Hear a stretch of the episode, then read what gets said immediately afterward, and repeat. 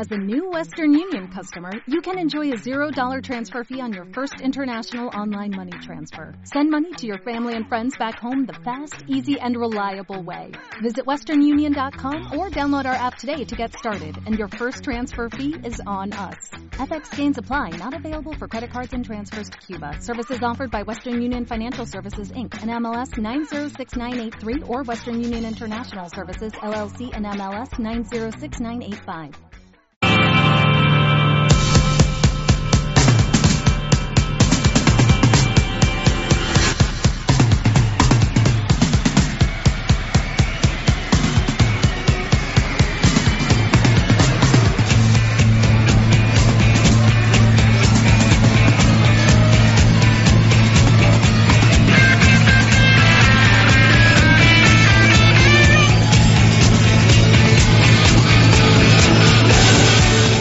Directo Marca Valladolid.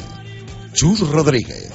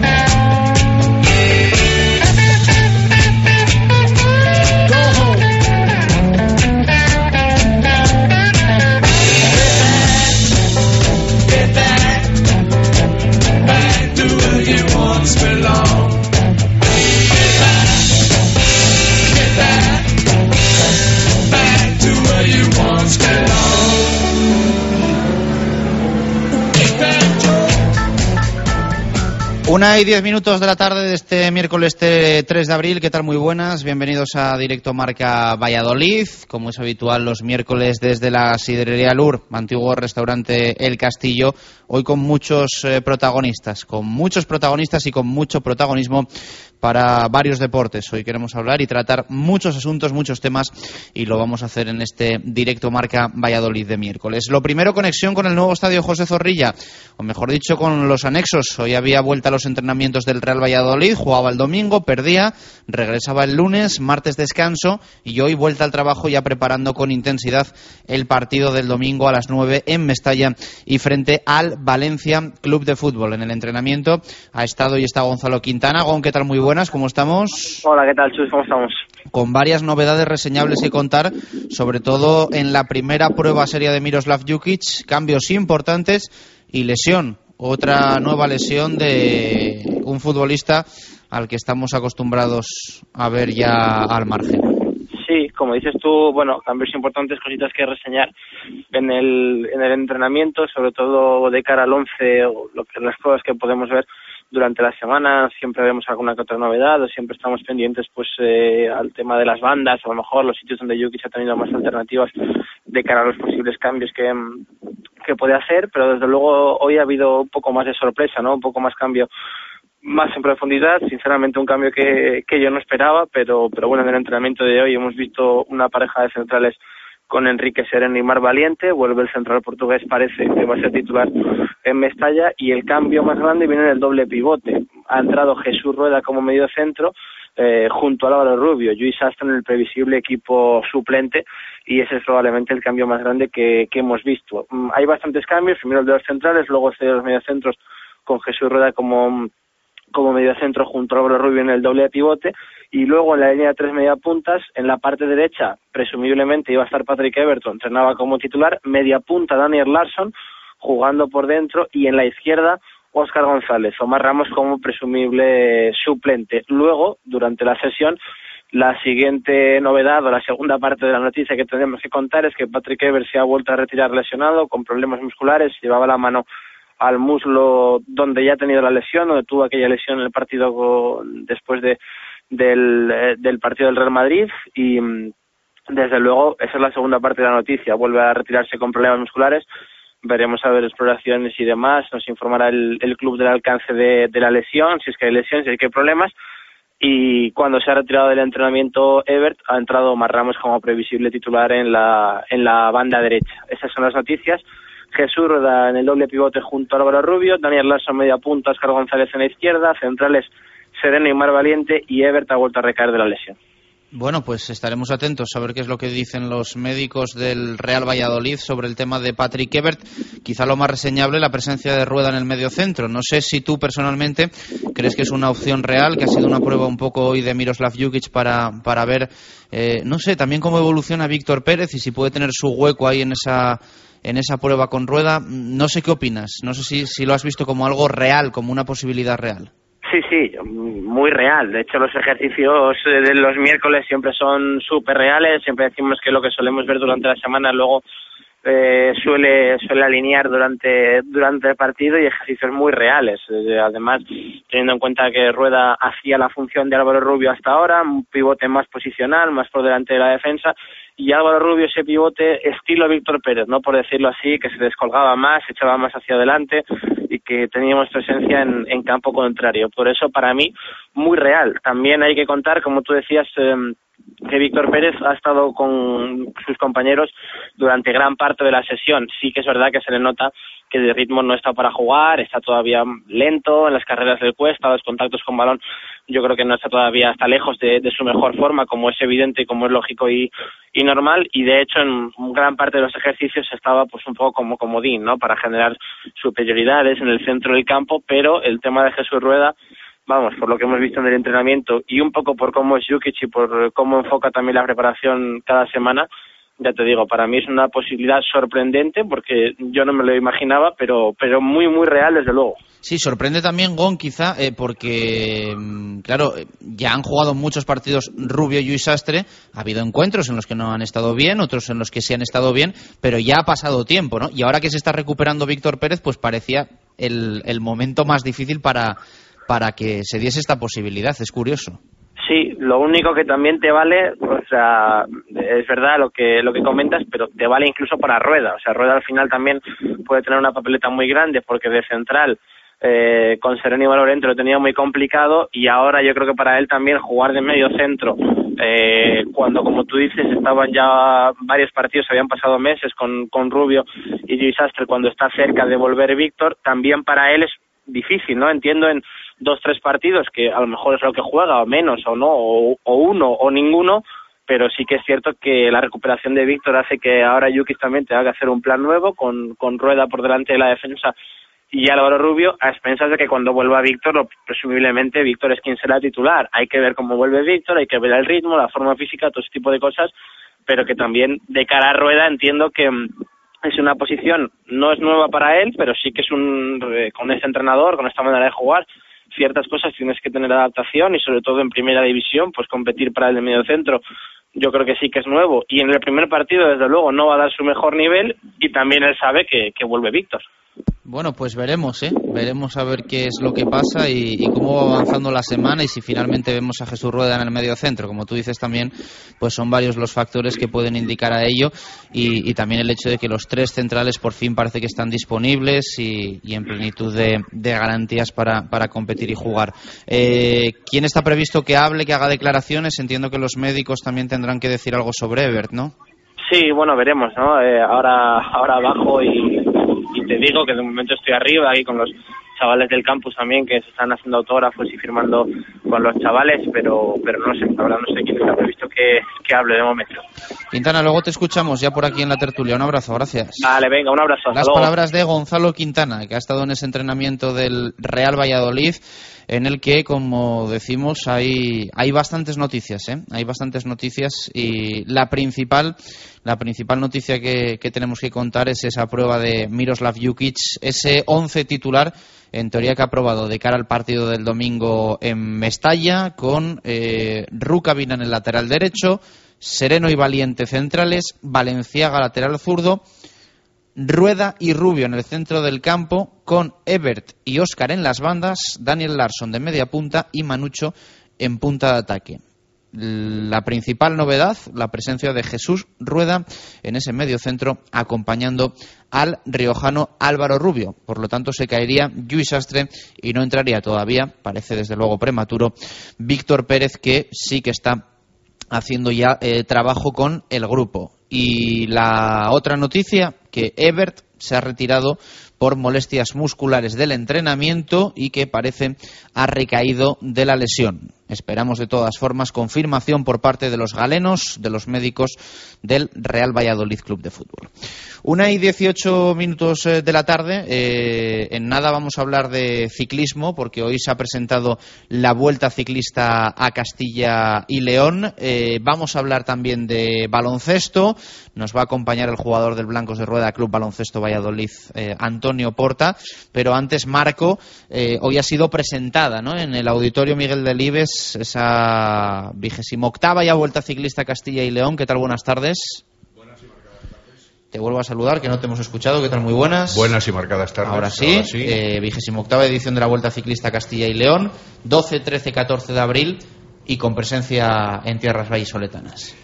Pues sí, Valladolid es una de las provincias por donde va a discurrir efectivamente el pelotón, la serpiente multicolor, por utilizar una frase atópico, en esta vigésima octava edición de la Vuelta a Castilla y León, que ha sido presentada, como tú indicabas, en el Centro Cultural Miguel Delibes, eh, pues apenas eh, dos horas. A las once de la mañana estaba prevista eh, con la presencia de la consejera de Cultura, Turismo y Deporte, Alicia García, y también con la presencia del presidente de la Federación Española de Ciclismo, José Luis López Cerrón, del director general de Deportes y de el que ahora es presidente del Club Ciclista Cadalsa, Juan Carlos Domínguez, uno de los corredores, quizá uno de los deportistas quizá más laureados del deporte vallisoletano por su etapa en el ciclismo profesional.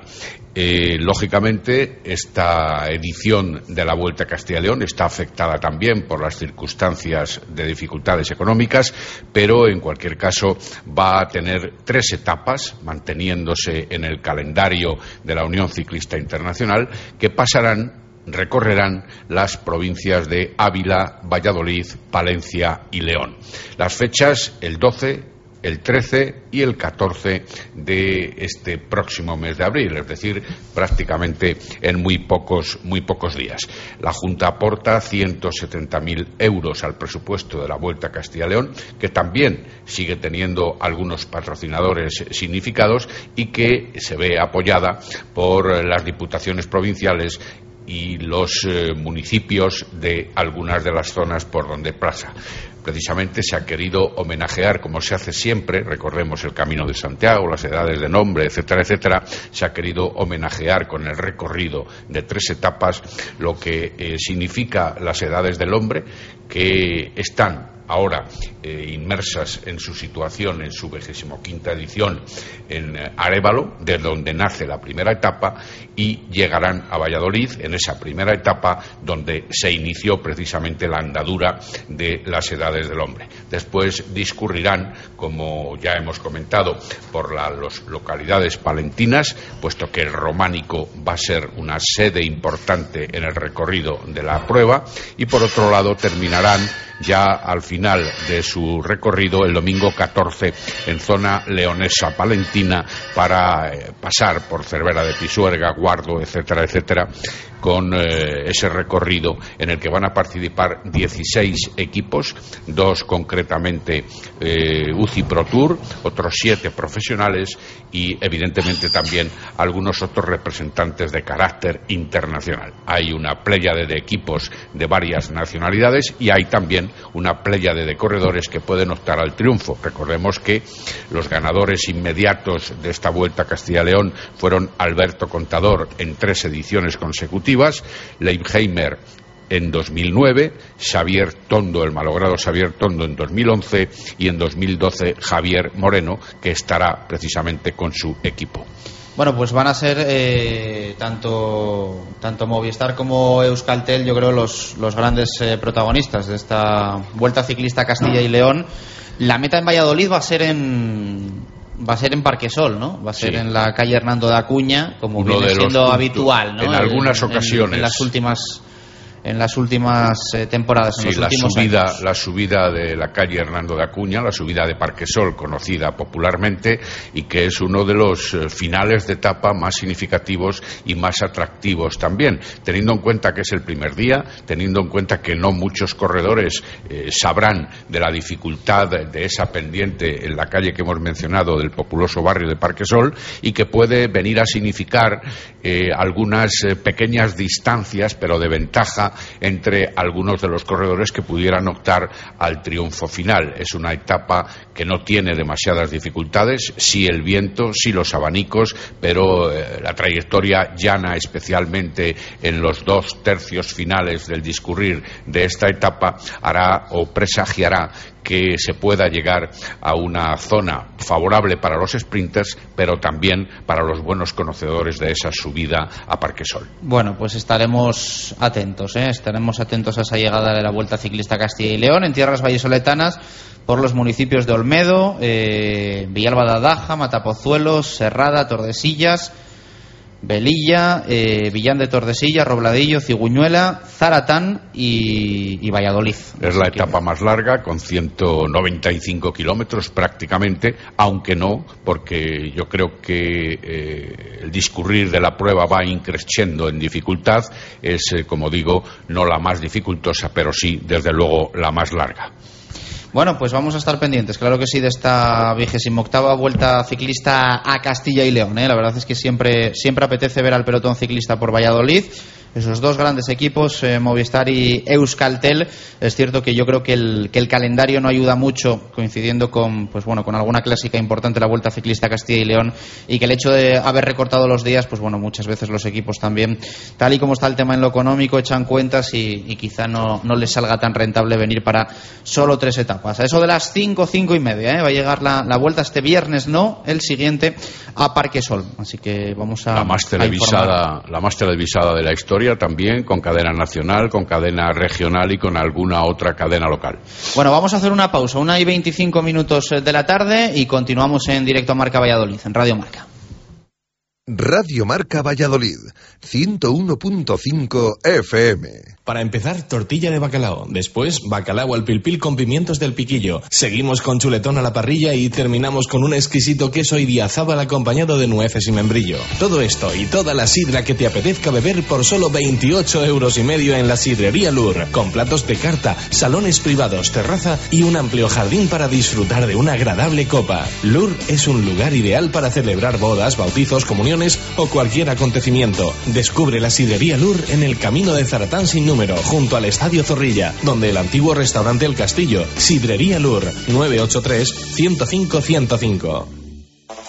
Eilo Motor, concesionario Nissan exclusivo en Valladolid, una temporada más con el Real Valladolid. En la avenida de Gijón, venta, reparación y 400 metros cuadrados de exposición para encontrar el Nissan que responde a tu estilo. Eilo Motor, coche oficial del Real Valladolid y fiel al deporte vallisoletano.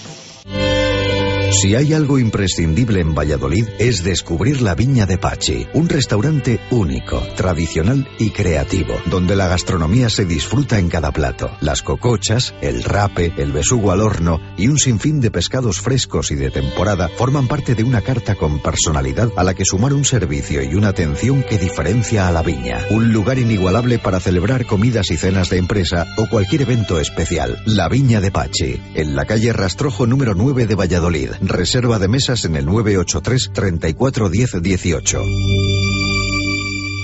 Directo Marca Valladolid, desde la Sidrería Lur.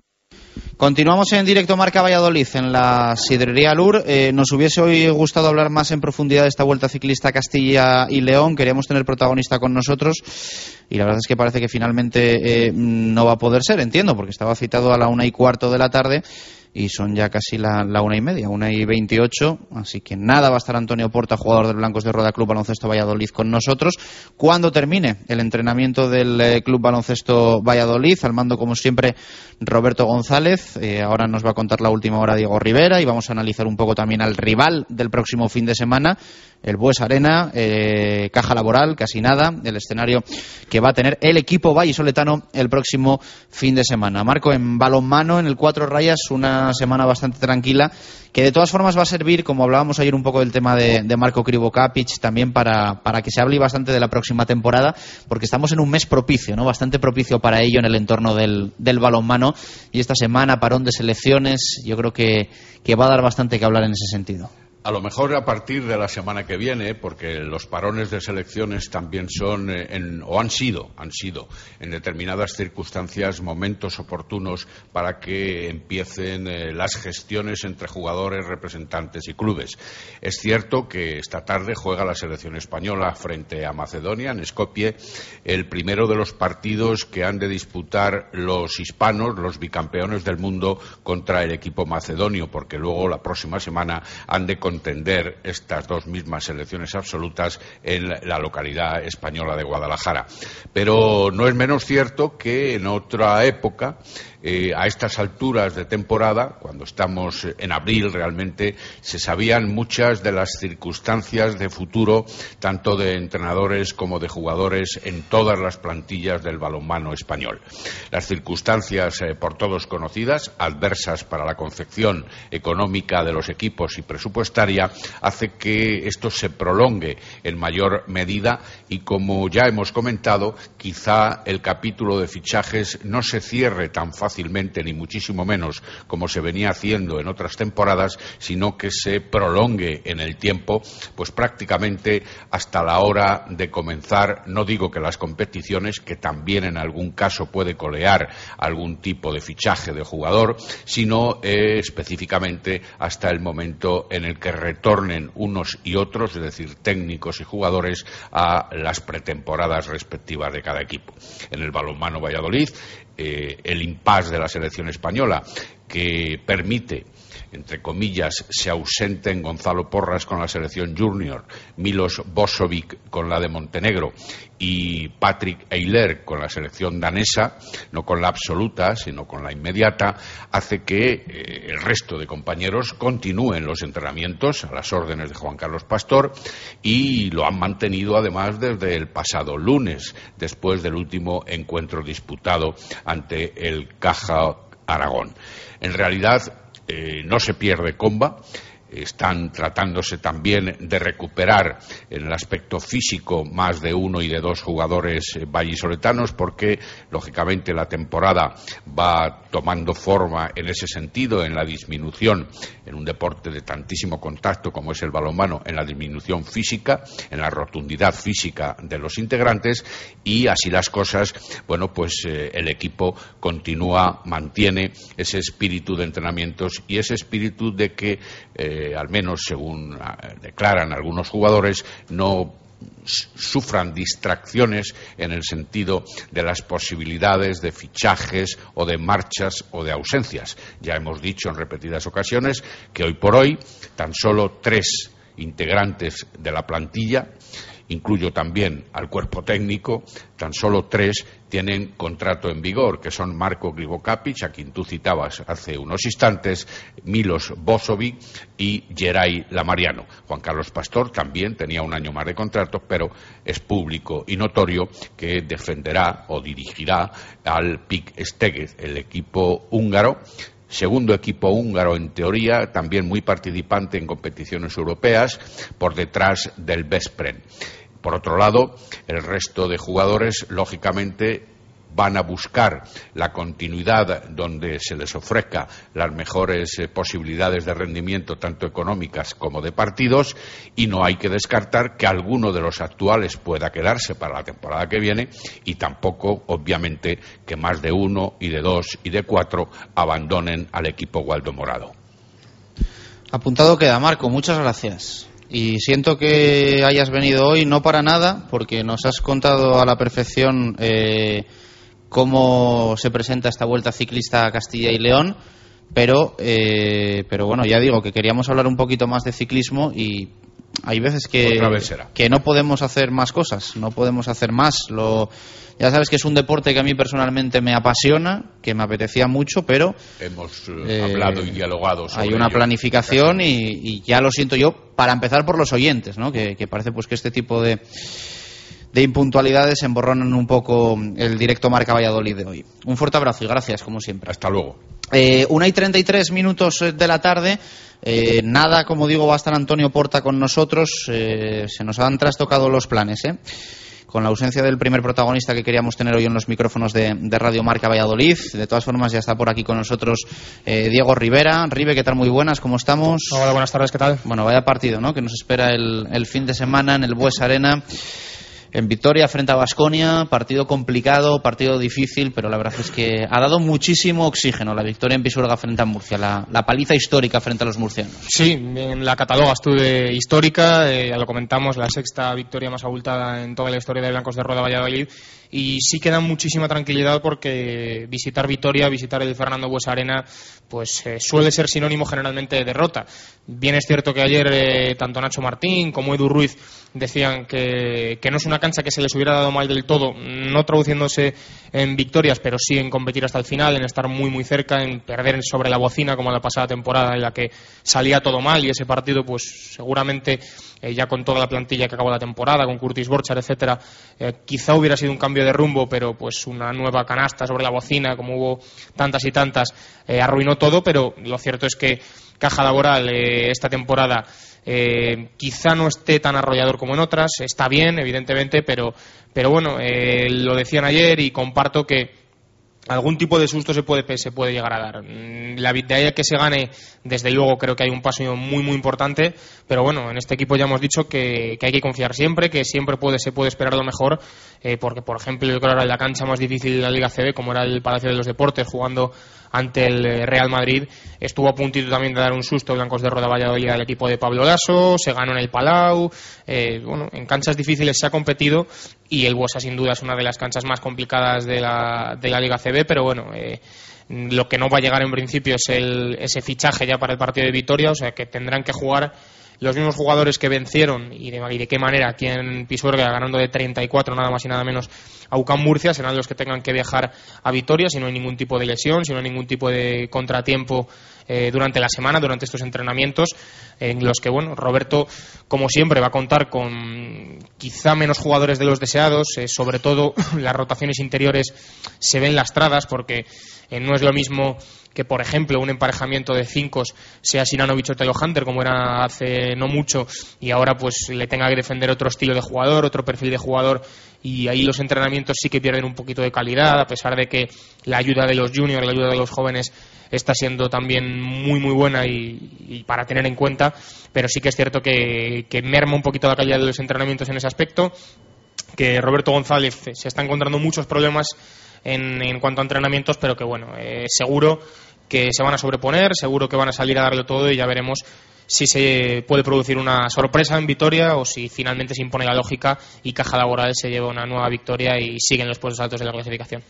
Eh Sería lo previsible, la verdad es que sería lo previsible la, victoria de, Caja Laboral, pero bueno, hemos visto ya este Blancos de Rueda Club Baloncesto Valladolid conseguir machadas eh, importantes y quedarse a las puertas también de conseguir victorias importantes. Esto es lo de siempre, que estén muy bien Blancos de Rueda y que estén muy mal ellos, ¿no? Hay que, hay que pillarles con el día tonto. Sí, seguro, porque mm, no es lo mismo además eh, un partido que puedas jugar en casa, que puedas jugar en Pisuerga, con tu gente, con tu público, que siempre apoya, siempre ayuda y, y ese sexto jugador a veces que que permite que se puedan dar las sorpresas y que, puedan pasar eh, resultados eh, no esperados. Pero claro, jugando fuera de casa, además en un pabellón como es el Fernando Buesa Arena, uno de los más complicados, yo creo, de España, uno de los mejores pabellones que se pueden encontrar en este país, pues desde luego esto pone un plus de dificultad. Eh, además, bueno, ves la plantilla de, caja laboral, ves los jugadores que tiene y la verdad es que tienen para pues, dos jugadores por puesto y que y dos jugadores que serían titulares en muchísimos de los equipos de Liga CB sin ninguna duda. Eh, destacar, ¿qué puedes destacar? Pues hombre, yo creo que eh, por encima de todo podemos destacar a Andrés El Chapunocioni, que a pesar de que el último partido no lo hizo bien, pero internacional argentino, exjugador NBA, bueno, una auténtica delicia de jugador y que, bueno, casualmente o no, un poco eh, de manera extraña, eh, se reparte los minutos, por lo menos en, Pisuerga, en el partido de la primera vuelta así sucedió, con otro jugadorazo como es Fernando Sanemeterio, el exjugador de Blancos de Roda Valladolid, eh, internacional español, también uno de los mejores jugadores nacionales, y la verdad es que eh, aquí utilizó el sistema de mm, pues prácticamente primer cuarto para uno, segundo cuarto para otro, tercer cuarto para uno, último cuarto para otro. La verdad es que los, los intercambió mucho, no compartieron durante yo creo casi ningún minuto, algunos sí, pero bueno, poco eh, estos dos grandes jugadores, por, que evidentemente juegan en la misma posición, pero yo creo que esa es la posición más fuerte de este caja laboral. Luego también eh, por dentro está Maciel Ampe, un auténtico jugadorazo, el polaco también eh, muy muy peligroso en todos los aspectos porque tira bien de fuera también, es un jugador muy muy grande para hacer daño dentro y ahí Sinanovic también tendrá que hacer su labor. Desde luego, si a Sinanovic eh, Maciel Ampe lo saca fuera, va a sufrir mucho el bosnio y va a tener muchos problemas. Imagino que Roberto también habrá trabajado en este sentido durante los entrenamientos para tratar de parar a este jugador. Luego, bueno, también eh, podemos eh, encontrar a jugadores como Tomás Hurtel, también por fuera, un, base también muy, muy interesante, que a punto estuvo también eh, de salir en el mercado de verano, pero que finalmente se quedó y, ha convencido también a, a su técnico, a Zantaba, que, bueno, en definitiva un equipo muy muy compensado con los Bielicha que también pues cuando tienen el día eh, son desde luego muy peligrosos pero ya te digo un equipo muy muy bueno un equipo de los mejores de España de los que va a luchar con el Real Madrid con el Barcelona yo creo que es la, la terna de equipos que van a pelear por hacerse finalmente con esta liga en ACB son los tres claros favoritos. Luego viene un pelotón, pero estos tres son los grandes favoritos y desde luego lo están demostrando también en Euroliga. El otro día eh, ganaron, la pasada semana en Europa, siguiendo con vida, necesitaban esa victoria porque la verdad es que si, si perdían estaban fuera de la, de la, Euroliga, fuera de los cuartos de final y ahora pues con la victoria de la pasada semana tienen todavía eh, otra oportunidad, necesitan eh, ganar el siguiente partido y desde luego que eh, van a estar pendientes del partido de Blancos de Roda, pero sin olvidar también el importantísimo compromiso de Euroliga. Bueno, eh, estaba leyendo yo aquí a Arturo Alvarado en, en el Twitter que, que Patrick Ebert se, se ha ido en bici a casa. Después de retirarse lesionado del entrenamiento, se ha ido en, en, bici, en bici a casa. Pero bueno, eh, curioso, la verdad es que curioso. El club ha descartado, ha descartado una rotura según leo en el, en el Twitter del, del Real Valladolid y va a haber más, más exploraciones. La primera, ya digo, que descarta rotura de fibras y eh, van a confirmar el diagnóstico final con una prueba de imagen. Eh, bueno, continuamos hablando de, de básquet. Ya está por aquí con nosotros eh, Antonio Porta, el jugador del Blancos de Rueda Club Baloncesto Valladolid. Antonio, ¿qué tal? Muy buenas, bienvenido. Muy buenas. Muchas gracias por acompañarnos hoy en directo Marca Valladolid. Un auténtico placer y darle las gracias a, a Saúl Asensio que, que viene con, con, él acompañándole.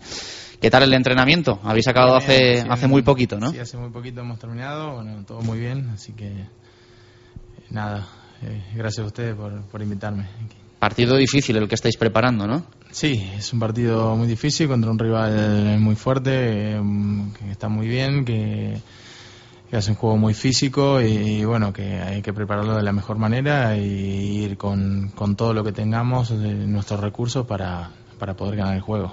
Tú que te estrenas en la Liga Española, eh, también te, te, apetecerá y te gustará visitar pistas y pabellones como es el Buesa, ¿no? Y un, pabellón importante en el baloncesto español. Sí, seguramente es algo muy lindo jugar ahí. Eh, es un pabellón muy importante donde um, ha pasado muchas cosas, han pasado muchos jugadores muy importantes y bueno, sabemos la, historia de básquet que tiene, la importancia que tiene eh, el básquet en esa ciudad y bueno, el equipo y los, los años de historia. Eso eh, seguramente es una motivación más para, para, tratar de hacer mejor en la cancha. Pista muy complicada, pero cada vez que a este Club Baloncesto Valladolid se, se le cataloga algo como imposible, para vosotros nada, vais a por todas allí.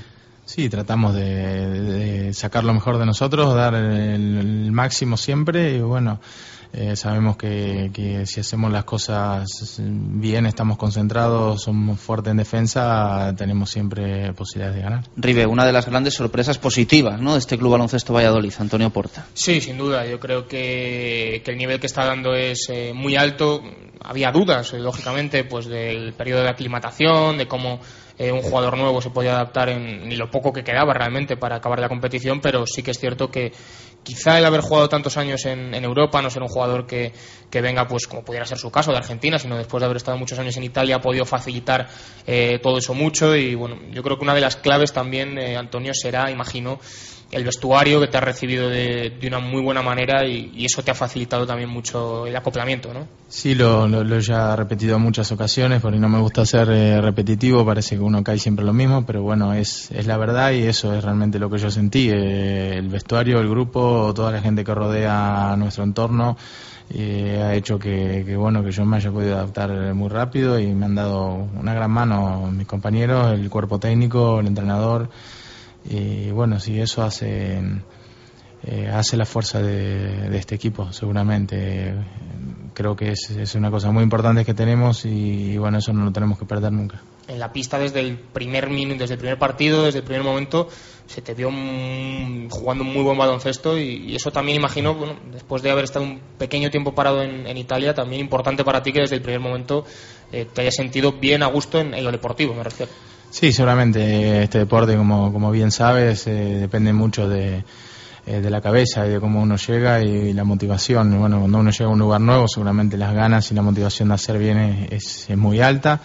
y bueno, seguramente eso me ayudó mucho Roberto, que, que desde el principio fue muy claro conmigo y, bueno, me ha dado muchísima confianza y bueno, nada, uno cuando lo tratan así de bien, las cosas son claras, solo tiene que dar el, máximo y, ser útil al equipo en lo que en lo que necesite, en lo que sirva, así que bueno, trato de ponerme a disposición y, repito, hacer tratar de, dar lo mejor que, que uno tiene dentro cuando abandonas el, equipo italiano, eh, ¿piensas que te puede llegar una oportunidad así? ¿Realmente lo, esperas? ¿O una, oferta de ACB tan importante, de una liga tan importante? ¿O quizá en ese momento cunde un poco el negativismo en ti y dices que, bueno, a lo mejor esta temporada ya hay que olvidar? No, yo he sido siempre bueno, una persona, un jugador que trato de mirar en positivo y, sacar lo mejor. Eh, saco lo mejor de mi experiencia, de mi última experiencia en Italia.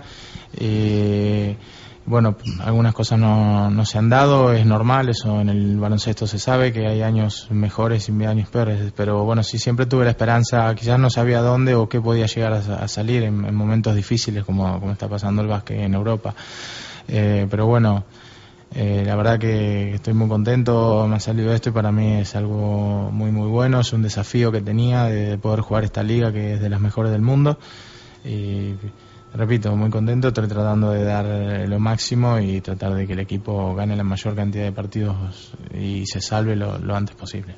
¿Muchas diferencias entre, entre aquella liga, entre la liga italiana y esta liga CB? Mm, quizás no muchísimas, pero bueno, seguramente en lo físico sí se nota mucho, esta liga es mucho más fuerte físicamente, eh, se juega mucho más físico el resto a lo mejor no, no cambie tanto, quizás bueno, un poco la manera de jugar, pero sí te puedo decir que lo que más se nota es, lo, físico. Sin duda, tu mejor partido yo creo que lo pudimos ver en, en Bilbao, eh, fue una gran actuación. ¿Ha sido realmente tú cuando mejor te has encontrado? ¿O destacas quizá otro partido que a lo mejor por números ha llamado menos la atención, pero que tú te has sentido más eh, jugando mejor? Te repito, me he sentido muy bien desde el primer partido. Eh, quizás de todos estos partidos mm, me ha dejado una sensación muy muy buena el primer partido porque yo había llegado hacía muy poquito, pude hacer solamente un entrenamiento con el equipo. Y, bueno, hemos salido a la pista del primer minuto contra un rival muy importante que era Estudiantes y que, lo hacía bien, que tiene muy buenos jugadores y lo hemos hecho muy bien, muy concentrados. Y eso para mí me dio una impresión muy muy buena hacia, hacia el equipo, cómo estaban mis compañeros, he encontrado realmente hombres eh, con ganas de, hacer bien, de, jugar, de ayudarse.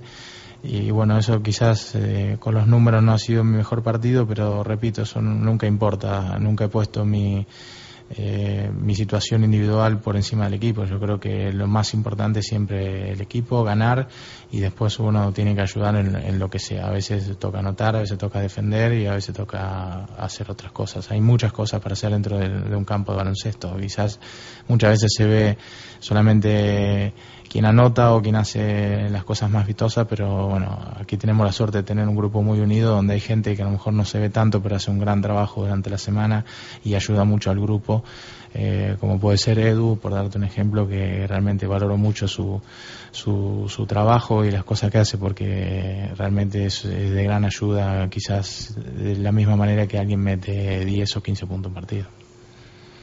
Está, está, tu aventura aquí está cumpliendo con las expectativas que te marcabas, porque tú en la presentación dejabas bastante claro que, venías aquí al Club Baloncesto Valladolid eh, porque querías jugar en la Liga Española, porque querías, eh, bueno, entiendo que fuese un poco como un escaparate. ¿Está cumpliendo esas expectativas tu, tu aventura aquí? Sí, mi, mi primera expectativa era que, el equipo se salve. Eso cuando, cuando logremos eso matemáticamente eh, va a ser lo más grande que realicé porque bueno, ese fue mi desafío desde el momento que, que hablé, que me contactaron y que, que vi cómo estaba la situación del club. Eh, creo que vamos por un buen camino, lo estamos haciendo, lo estamos haciendo bien, pero bueno, falta un paso. Creo que tenemos que seguir trabajando muy duro, no, no tenemos, no tenemos tiempo de, relajarnos ni perder el tiempo. Sabemos que es una liga muy, muy fuerte, muy, muy competitiva, donde todos los equipos eh, quieren ganar y ahora se acerca el final y todos sacan lo mejor de sí. Eh, tenemos que seguir nosotros haciéndolo y creo que va a llegar pronto el resultado. No sé eh, si piensas también, como pues pensaban ayer Nacho, Edu, tus compañeros, que quizá falte una victoria, sea lo que, lo que falte para certificar esa permanencia, que sí que vaya a hacer falta una. Me parece que eh, sí estoy de acuerdo con ellos, pero bueno, trato de no hacer números, eh, no, no ver tanto el futuro, sino tratar de preparar bien el, el presente, el día a día y el, cada partido que nos toque la semana, porque eh, como bien sabemos, al final de temporada se dan muchos resultados extraños y que a lo mejor uno no se esperaba. Entonces, por ahí hacer números eh, es, es muy difícil. Todavía faltan, faltan varios juegos. Y, bueno, creo que lo más importante va a ser pensar partido tras partido y bueno, tratar de sacar y ganar la mayor cantidad de partidos de, lo que nos quede. Creo que al final del año es cuando uno, cuando ha terminado todo, uno puede mirar y decir, bueno, esto son, está la verdad. Ponerse a hacer muchas cuentas antes, yo creo que por lo menos lo que recuerda como jugador, Mm, sería perder energías y, no, no, tiene mucho sentido. Sí, si bien uno va viendo cómo van los otros equipos y los resultados, pero bueno, no eso de estar pendiente o haciendo tantas cuentas. O sea que tú no eres de los que coge calendario, mira los siete partidos que son los que quedan y, hace sus cuentas. Tú eso no, no, no, eres de hacerlo, ¿no? Trato de hacerlo lo menos posible. Trato de, repito, de preparar el próximo partido, que es el más importante porque es el próximo y es el que tenemos que ir eh, a, ganar. Y así será el próximo y el próximo. Ir una vez, uno cada partido a la vez. Lo ves, eh, bueno, imagino, eh, igual de difícil que todos, pero también, ¿por qué no pensar que, el equipo puede dar una sorpresa más, que puede también ganar en, una cancha tan difícil como el Buesa? Pero bueno, eh, sí que estamos, estarás de acuerdo, ante uno de los mejores equipos de esta Liga Española. Sí, eh, repito, es uno de los mejores equipos el que vamos a enfrentar y que tiene muchos recursos y muchos jugadores con experiencia. Eh, nosotros vamos con nuestra fuerza y sabemos que, que, siempre que hemos estado concentrados, por lo menos desde mi corta experiencia, que hace pocos partidos que estoy, pero bueno, creo que se refleja que el equipo ha jugado siempre de una manera y, lo ha hecho muy bien. Eso es, es, muy importante. Entonces eso te da una, una posibilidad más de, ir y dar un, golpe y dar una sorpresa. El partido del, del sábado, o sea, histórica victoria porque ha sido una de las más abultadas de la historia del club os da una dosis de moral muy muy grande de cara a afrontar lo que queda, imagino, ¿no? Sí, seguramente eh, fue muy importante para nosotros. Eh, fue una demostración más que cuando salimos concentrados y defendemos duros y estamos juntos, unidos, eh, podemos hacer una grande victoria y podemos hacer grandes cosas. repito, eso es una demostración grande de que, el equipo juega de una manera, claro, eso seguramente mucho mérito del cuerpo técnico, de Roberto, y bueno, nosotros tratamos de seguir eso de la mejor manera que se pueda porque es lo que hasta ahora nos, viene pagando, nos ha, nos ha dado los resultados. ¿Os cambia la semana el, jugar contra un equipo de parte alta, un equipo de ese nivel como, como el Caja Laboral, o trabajáis con total normalidad? No, seguramente aumenta un poquito la tensión. Te repito, es, es una motivación más. Eh, cuando uno juega contra un equipo grande trata de sacar todo lo que tiene porque, bueno, sería muy, muy importante para nosotros una victoria allí y, es seguramente una motivación más, pero no, no cambia mucho con, con respecto a, la, a lo que es la preparación del partido. Eh, te repito, nosotros tenemos nuestra línea de juego y sabemos que si lo hacemos eh, bien concentrados y, al máximo de lo que nosotros podamos dar, eh, podemos pelear con cualquier equipo. A Murcia se ganó y con mucha solvencia, pero eh, la verdad es que menos mal que se consiguió esa victoria, ¿no? Porque los de abajo, los de abajo aprietan, ¿no? Ganaron los dos y, y enseguida se nota. ¿eh? Por eso, como decía antes, es muy difícil hacer números y ponerse a sacar cuentas. a veces hay partidos que uno los da por por hechos y después no son así, se dan resultados muy muy sorprendentes como se están dando los últimos juegos, que equipos que están abajo le han ganado a equipos que, que están arriba y que no parecía que se podía dar esa victoria. Por eso repito, es, será muy importante para mí el pensar partido tras partido y, y tratar de, bueno, de, sobre todo en casa, eh, hacer hacer tesoro del público que tenemos, de, de, nuestra cancha y tenemos que hacernos muy fuerte ahí y bueno, y después ir a jugar todos los partidos igual igual. Os dio rabia el partido en, en contra Lagunaro, ¿no? Que, os ganaron, remontaron el basqueta Verás también. Fue un partido, yo creo que fue. Os quedasteis ahí con las ganas de, de un poco más. Sí, yo no estaba, pero bueno, por, la, por los comentarios, por lo que he hablado con mis compañeros, sí, un poco el. Un poco un, amargo que ha quedado por eso, pero bueno, repito, uno no se puede quedar viendo el pasado porque no hay tiempo para eso y hay que, hay que estar todos los días al 100%, sacar lo positivo de cada partido, corregir lo negativo y, y bueno, por el próximo.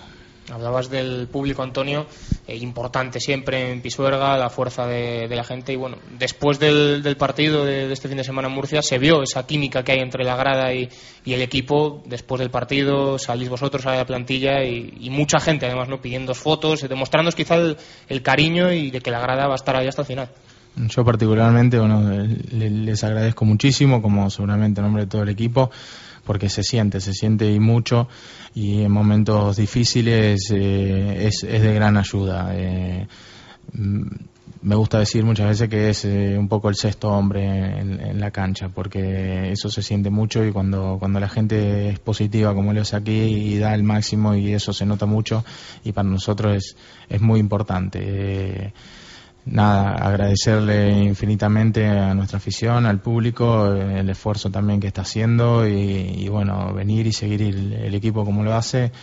Eh, nada, no tengo mucho más que decir que, la tranquilidad que, tienen que tener es que cada vez que salgamos a la cancha vamos a hacer todo lo que tengamos para poder, ganar y para poder irnos eh, todos contentos. En lo personal, ¿tú notas ese, cariño de la grada? Porque yo he podido hablar con, gente, con socios del, del Club Baloncesto Valladolid que sí que habla muy bien de ti, que desde el primer momento ha habido una conexión quizá entre, entre la grada y, Antonio Porta. ¿Lo notas tú también eso? Sí, yo lo he notado desde el principio. La verdad que la gente se ha acercado y bueno, me ha tratado muy bien, me ha dado la, bienvenida y, eso es muy importante también para la adaptación. Eh, eh, nada, muy agradecido. Seguramente los argentinos que han pasado por, por Valladolid, que han sido muchos, han dejado siempre una muy buena impresión. Así que también agradecerles a ellos, eso es muy importante. Y, bueno, la gente seguramente tiene, una, tiene un cariño especial también con los chicos argentinos y, bueno, conmigo lo han hecho de la mejor manera, así que muy agradecidos y bueno, trato de dar siempre todo, eso lo que ¿Conocías alguno de los eh, ex jugadores argentinos que había aquí? No sé, Diego García, Fede Van que conocías? Sí, tengo gran amistad con ellos, he jugado con, con varios de ellos, bueno, con, lo he hecho en la selección con con Diego, eh, yo empecé mi carrera con Fede, Van Laque, y bueno, y con Maxi somos, somos muy amigos, también con Víctor Baldo, y, bueno, sí, la verdad que tengo, quizás con el que más contactos tengo ahora es con, con Maxi Stanich, pero sí, los conozco muy bien a todos y, son grandes personas, grandes jugadores, así que... No sé si hablaste incluso con ellos antes de... He hablado muy poco, sí, me, me, he mensajeado un poco por, por por celular y pero no, bueno no, no he tenido la oportunidad de hablar muchísimo. Ellos están en competencia también allí pero bueno sí lo poco que me que he hablado me han dicho lo bien que, que, se está aquí lo cómo es la gente el club y, y bueno la verdad que, que, no se han equivocado en nada porque realmente ha sido todo positivo como, como me lo han dicho. Grandes jugadores algunos de los que de los que has citado no algunos pero bueno, también han vivido sus, sus problemillas ahí económicos, ¿no? Tú siempre has dicho, antes te lo preguntaba a Diego también, explicaste claramente por qué te fuiste de Italia. Eh, no venías aquí tampoco esperando una solución económica tremenda, ¿no? Eso desde el principio sabías lo que, lo que había. Eh, sí, eso, el club ha sido muy claro conmigo en eso. Eh, sé que había unos problemas, pero bueno, te repito, yo mi vida siempre he tratado de, pensar y de ser optimista. Yo pienso que, siempre se van a solucionar. Eh, pienso que seguramente es, es algo normal y que pretendemos todos los jugadores ser recompensados y pagados por, por el trabajo que hacemos, el esfuerzo que hacemos durante la semana.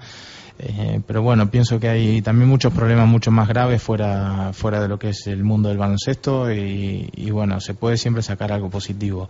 Pienso que la mejor manera que tenemos como jugadores es dar lo mejor que tengamos todos los días y, tratar de, ganar y salvarnos lo antes posibles. Eso va a ser una ayuda más que, que damos a la gente que seguramente está trabajando detrás para resolver todos estos problemas.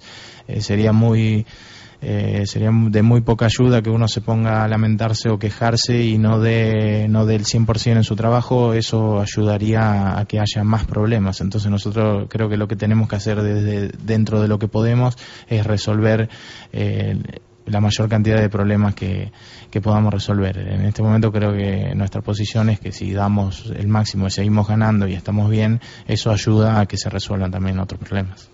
Y de la llegada de un posible jugador, ¿qué opinas eh, de, que, llegue un jugador para este tramo final de temporada? ¿Qué opinión tienes? Seguramente un, jugador más que sume es importante para nosotros. Eh, cuando el grupo está fuerte, está muy bien y tenemos muy claro nuestros objetivos y, cómo jugamos. Eso no, no, lo va a cambiar la, la, llegada de un jugador. Eh, al contrario, seguramente le va a pasar como me ha pasado a mí, que, que llega un grupo nuevo y se va a poder adaptar rápido porque, porque hay buenos jugadores, porque hay buena mentalidad y porque todos tenemos ganas de, de resolver eh, lo antes posible esta situación y, terminar lo más arriba posible. O sea que seguramente eh, la ayuda de un jugador más eh, es positiva, es, es uno más para entrenar, es uno más para, para ir a la cancha, para jugar. Y bueno, en este momento, ya que hemos quedado pocos, seguramente es una cosa importante y la tenemos que, que tomar y canalizar de la mejor manera. Eh, yo entiendo, hay jugadores aquí que pasan muchos meses sin cobrar y por ahí la llegada de un jugador hace pensar un poco eh, en lo económico, pero bueno, este grupo ha demostrado que cada vez que sale a la cancha lo que quiere es ganar y nos olvidamos de todos los problemas, eso es muy importante. Claro, lo que decía ayer Sinanovic era que, hombre, que no le haría mucha gracia, o venía a decir que no le haría mucha gracia que viniese cobrando por adelantado cuando yo, vosotros estéis aquí ganando y ganando y ganando y jugando y jugando y jugando sin sin cobrar al día, ¿no? La verdad es que eso no tendría mucho sentido. Sí, entiendo, entiendo la posición de, mis compañeros, entiendo la opinión de cada uno y cada uno es libre de, pensar y de sentirlo de, a su manera y va a estar bien porque es así, es la sensación que cada uno tiene, no, no podemos no podemos hacer un juicio sobre eso. Eh, yo te repito, de mi posición eh, me parece que va a ser una persona que, que nos va a ayudar, que va a sumar, va a ser uno más. Y no creo que un jugador que venga eh, por tan poco tiempo tampoco modifique muchísimo lo económico. Yo creo que, que si la situación se va a resolver y soy optimista eso y hay gente que nos ha demostrado y ha dado la cara y ha dicho que está trabajando muy fuerte para resolver todo.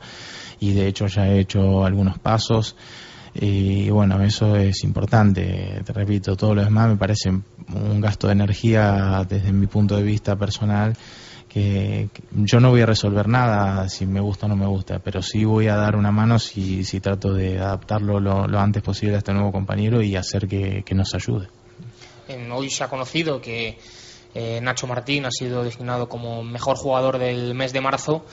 Eh, bueno, imagino que también esto en el vestuario habrá sentado muy bien hoy y bueno, imagino que las felicitaciones también en el día de hoy para Nacho. Sí, la verdad que lo dije, bueno, anoche me tocó estar en, en televisión en un programa y me dije, para mí es un es un gran honor poder jugar con él, es uno de los mejores jugadores españoles y lo está demostrando día a día con su continuidad.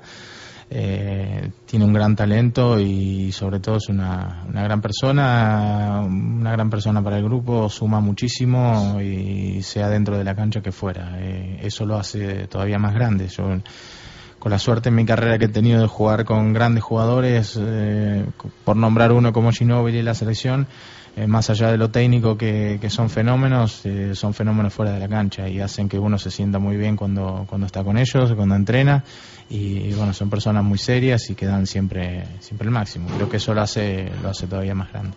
¿Qué destacarías quizá del juego de, Nacho? Porque hemos visto ahora ya eh, cada año que pasaba, porque ya bueno, son bastantes los años que lleva en Valladolid, eh, dando un paso más adelante, este año tirando de fuera también, siendo muy importante también en el rebote, pero tú como compañero y viéndole en el día a día, ¿qué es lo que quizá digas este aspecto es el que, más me gusta de Nacho en lo deportivo?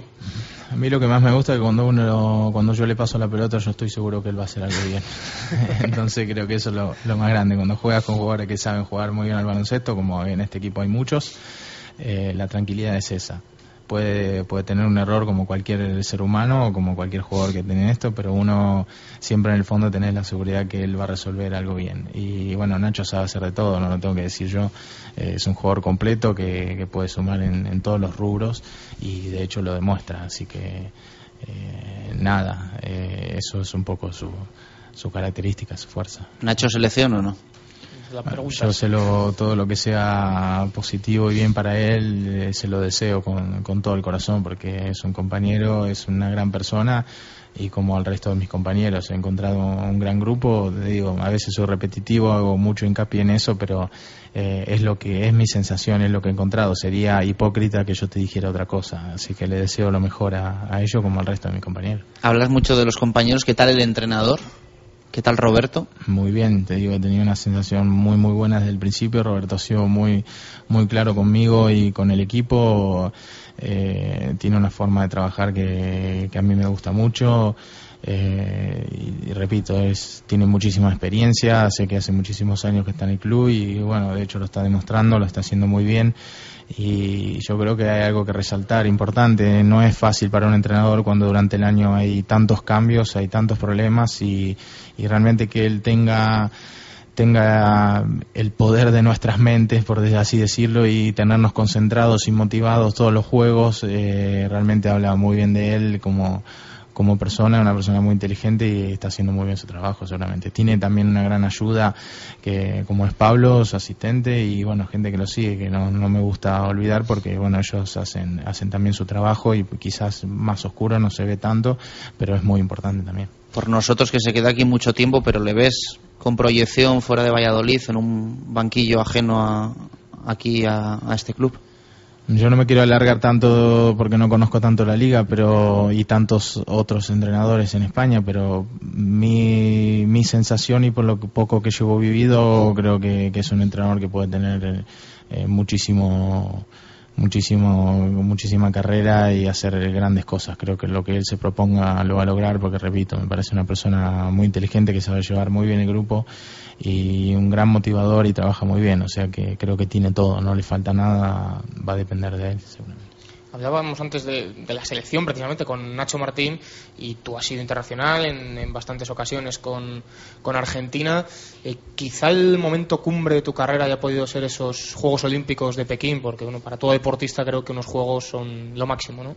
Sí, eh, yo salgo de una ciudad muy pequeña donde tienen gran historia de básquetbol, que es Firmat en Argentina, pero bueno, eh, nunca había salido ningún jugador quizás a, hacer grandes cosas con la selección, o sí hace muchísimos años. Y bueno, para mí ha sido siempre un gran sueño eh, poder jugar en la selección. De hecho, he tenido la oportunidad de hacerlo con Italia, me han hecho una propuesta muy grande cuando era más joven y yo todavía nunca había ido a la selección argentina, pero bueno, mi corazón siempre me dijo que, que si algún día lo haría y tenía la posibilidad, que tenía que ser con Argentina.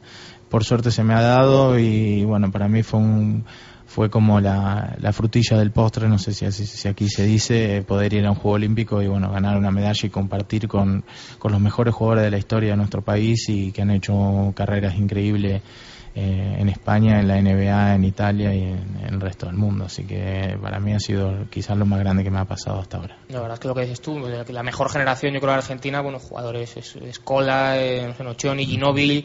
Eh, ¿Qué siente un jugador como tú al poder jugar con, con, esa, con esa cantidad de jugadoras? Repito, lo más grande que, que ellos tienen es que así de grande como son dentro de la cancha, lo son por fuera. Entonces, eh, nunca te hacen sentir esa diferencia. Eh, desde el primer día que yo entrené con ellos, eh, me han hecho siempre sentir a, la par. Y bueno, eso creo que es, es, muy importante porque bueno, uno sabe la magnitud que tienen y uno podría sentirse enseguida inferior o podría o, podrían aprovechar de eso y en realidad lo hacen de manera muy positiva ayudan y bueno eso creo que fue fue la clave para que en todos estos años eh, ellos lleven la, la, selección argentina tan arriba como lo han hecho.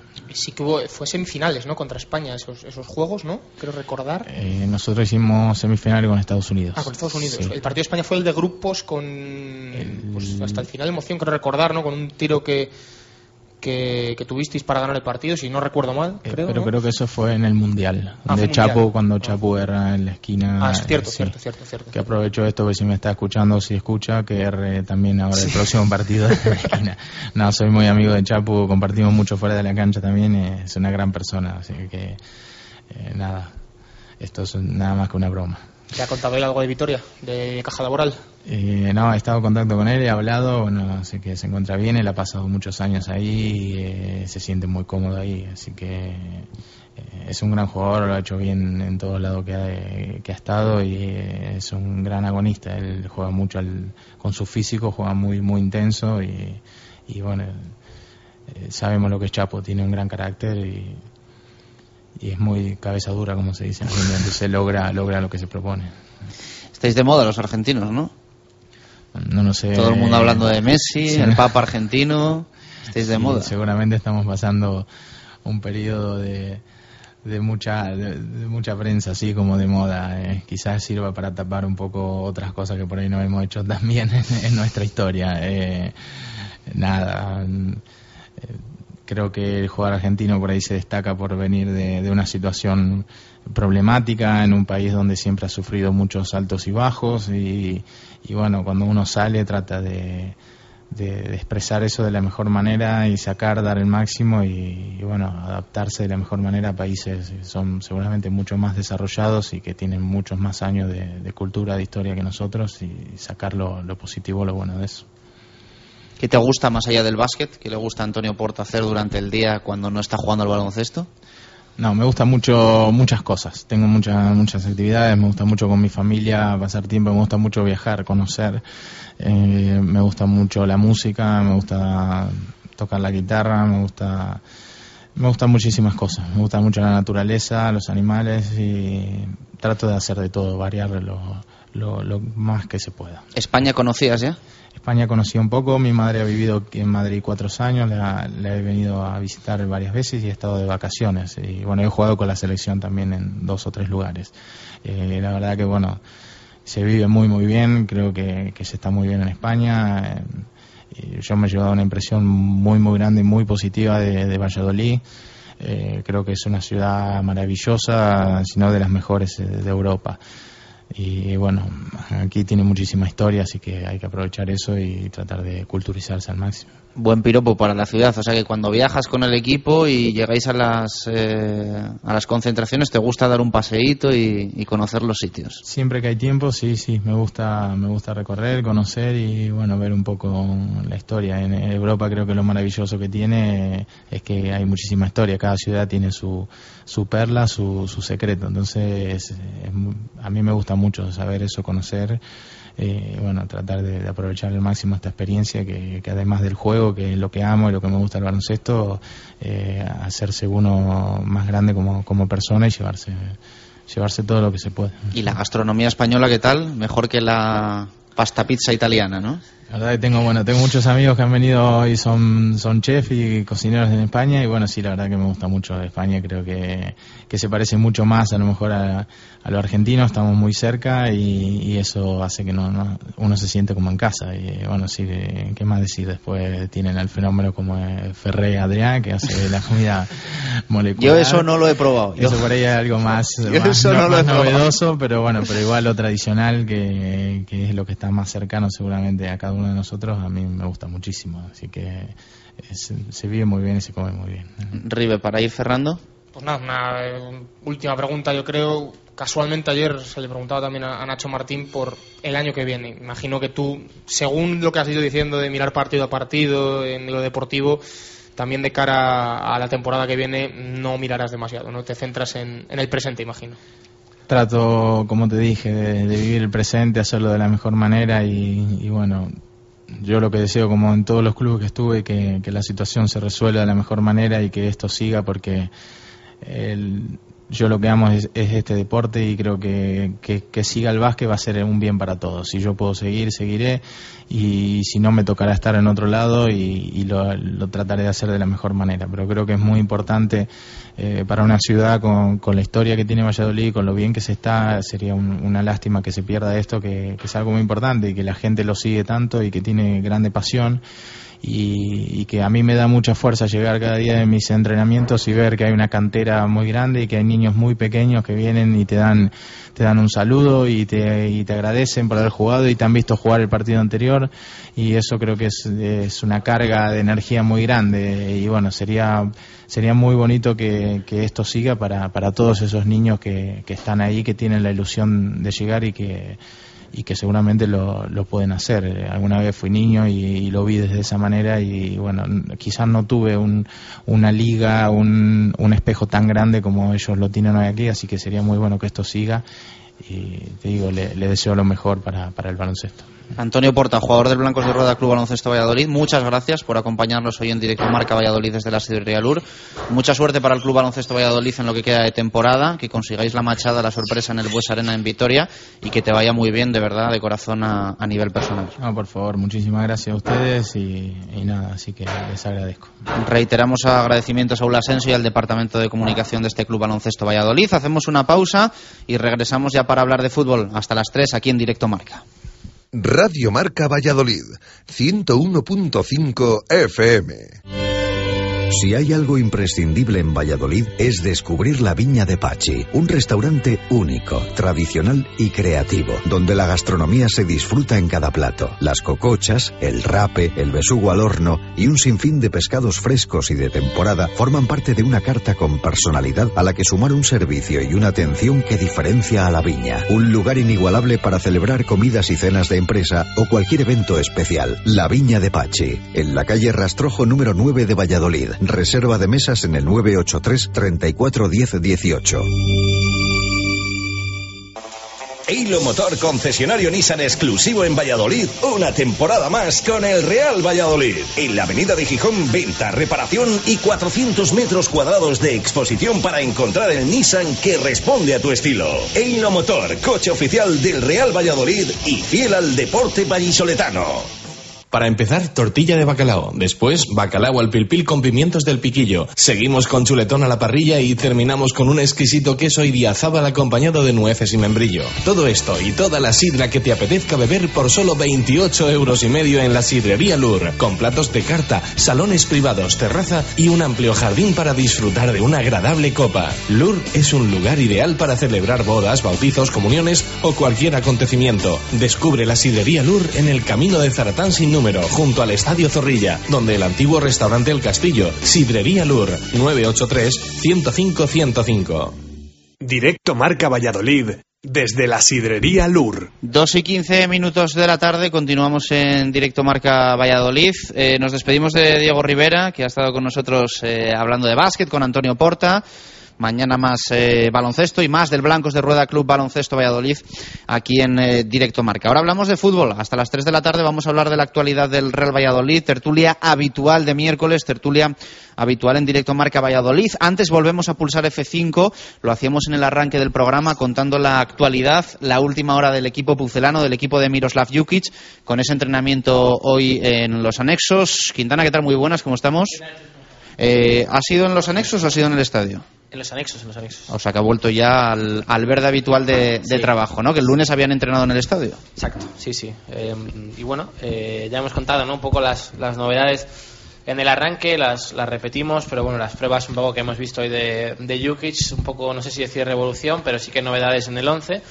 Enrique Sereno y Mar Valiente como pareja de centrales, Jesús Rueda y Álvaro Rubio en el doble pivote, banda derecha presumiblemente para Patrick Ebert eh, media punta Daniel Larson, tirado a la izquierda Oscar González y el resto de posiciones, bueno, las habituales, Rocabina, Valenciaga y, Manucho. Em, entonces, bueno, eh, yo creo que será un poco la primera noticia, el ver a Jesús Rodríguez en el doble pivote junto con Álvaro Rubio y a Oscar González tirado a la izquierda y Daniel Larson como media punta y bueno, luego la noticia yo creo que ha saltado cuando Ebert em, se ha echado mano al, al muslo y, y bueno, eh, se ha retirado de la sesión un poco por esos problemas musculares, además en la misma zona que ya había sufrido las dos roturas de, de fibras, se ha retirado un poquito antes del entrenamiento. Eh, el club ha comunicado que le han hecho una, una exploración para ver si había una rotura de fibras que de momento queda descartada, que se espera se esperarán unas horas para el diagnóstico. Y luego ya, pues yo creo que el, colofón o la guinda del pastel o como lo quieras llamar, es que se ha ido del estadio en bicicleta.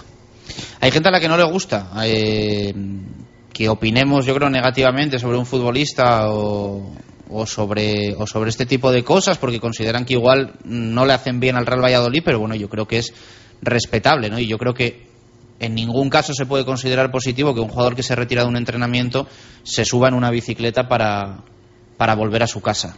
Sobre todo cuando hablamos de un tema muscular en, en las piernas. Es mi opinión.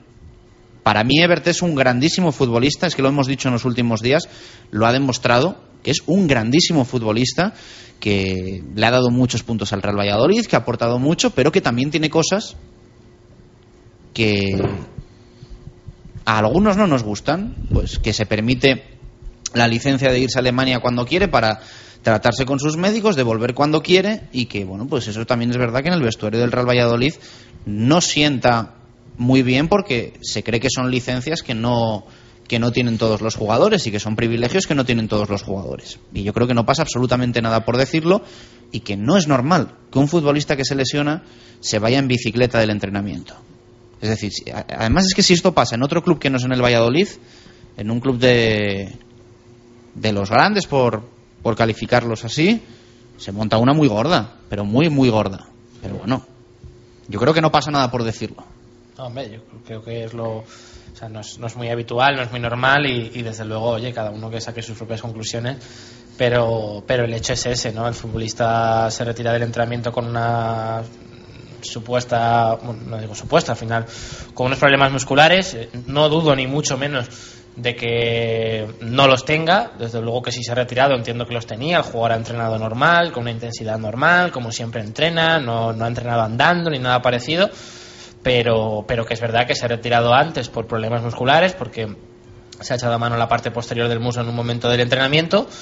eh, y luego pues se, han hecho- se le han hecho las pruebas pertinentes y, el jugador se ha ido en bici. Yo mm, pienso que ni aun no teniendo lesión alguna, o sea, aun estando perfectamente, o sea, yo creo que, que un jugador profesional de fútbol vaya en bicicleta o vaya en moto, por ejemplo, o se vaya a hacer esquí, como le pasó a Floro Flores en el Granada, o ese tipo de cosas, prácticas de riesgo deportivas, yo no soy muy partidario. De hecho, creo, vamos, sé que en algunos clubes está hasta hasta prohibido, pues eso, ir en moto. O sea, no, no puedes ir en moto porque es una práctica de, de, riesgo para un futbolista profesional. Pero más aún, cuando te has retirado un entrenamiento por problemas musculares, pues entiendo que lo más aconsejable no es, no es ir en bici. No sé. eh, abrimos la mesa de directo Marca Valladolid en la Sidrería Lur. Eh, Jesús Turiel, ¿qué tal? Muy buenas, ¿cómo estamos? Buenas tardes, Chus. Dani Lorasque, Oli, ¿qué tal? Muy buenas. Muy buenas, Chus. Javi Pardo, ¿qué tal? ¿Cómo estamos? Hola, buenas tardes, Chus. Eh, te tengo que bajar el micro, que veníamos de Antonio Porta, que habla bajito en Argentina y, y has pegado ahí. Y el- vengo yo con ganas. y- Y has pegado ahí el subidón. Eh, Turi, ¿qué te parece un poco la, la noticia? Hoy tenemos que comentar muchas cosas, ¿eh? porque tenemos que hablar del partido no bueno frente a Osasuna, eh, tenemos que tenemos que hablar del próximo partido de Mestalla, tenemos que hablar de la portería, tenemos que hablar de todo lo que ha pasado en la, en la última semana, muchas cosas, eh, de lo que ha entrenado Jukic, que también es noticia, eh, con Rueda en el medio centro, es la prueba, Rudi- eh, Rueda Álvaro Rubio en el, en el centro del campo, pero lo primero esto, ¿qué, qué te parece? No sé. eh, Bueno, es una pe- peculiaridad, sobre todo. Yo creo que, que bien es cierto que, que, bueno, eh, no, es, no es normal que, que un jugador vaya en bicicleta, pero también, bueno,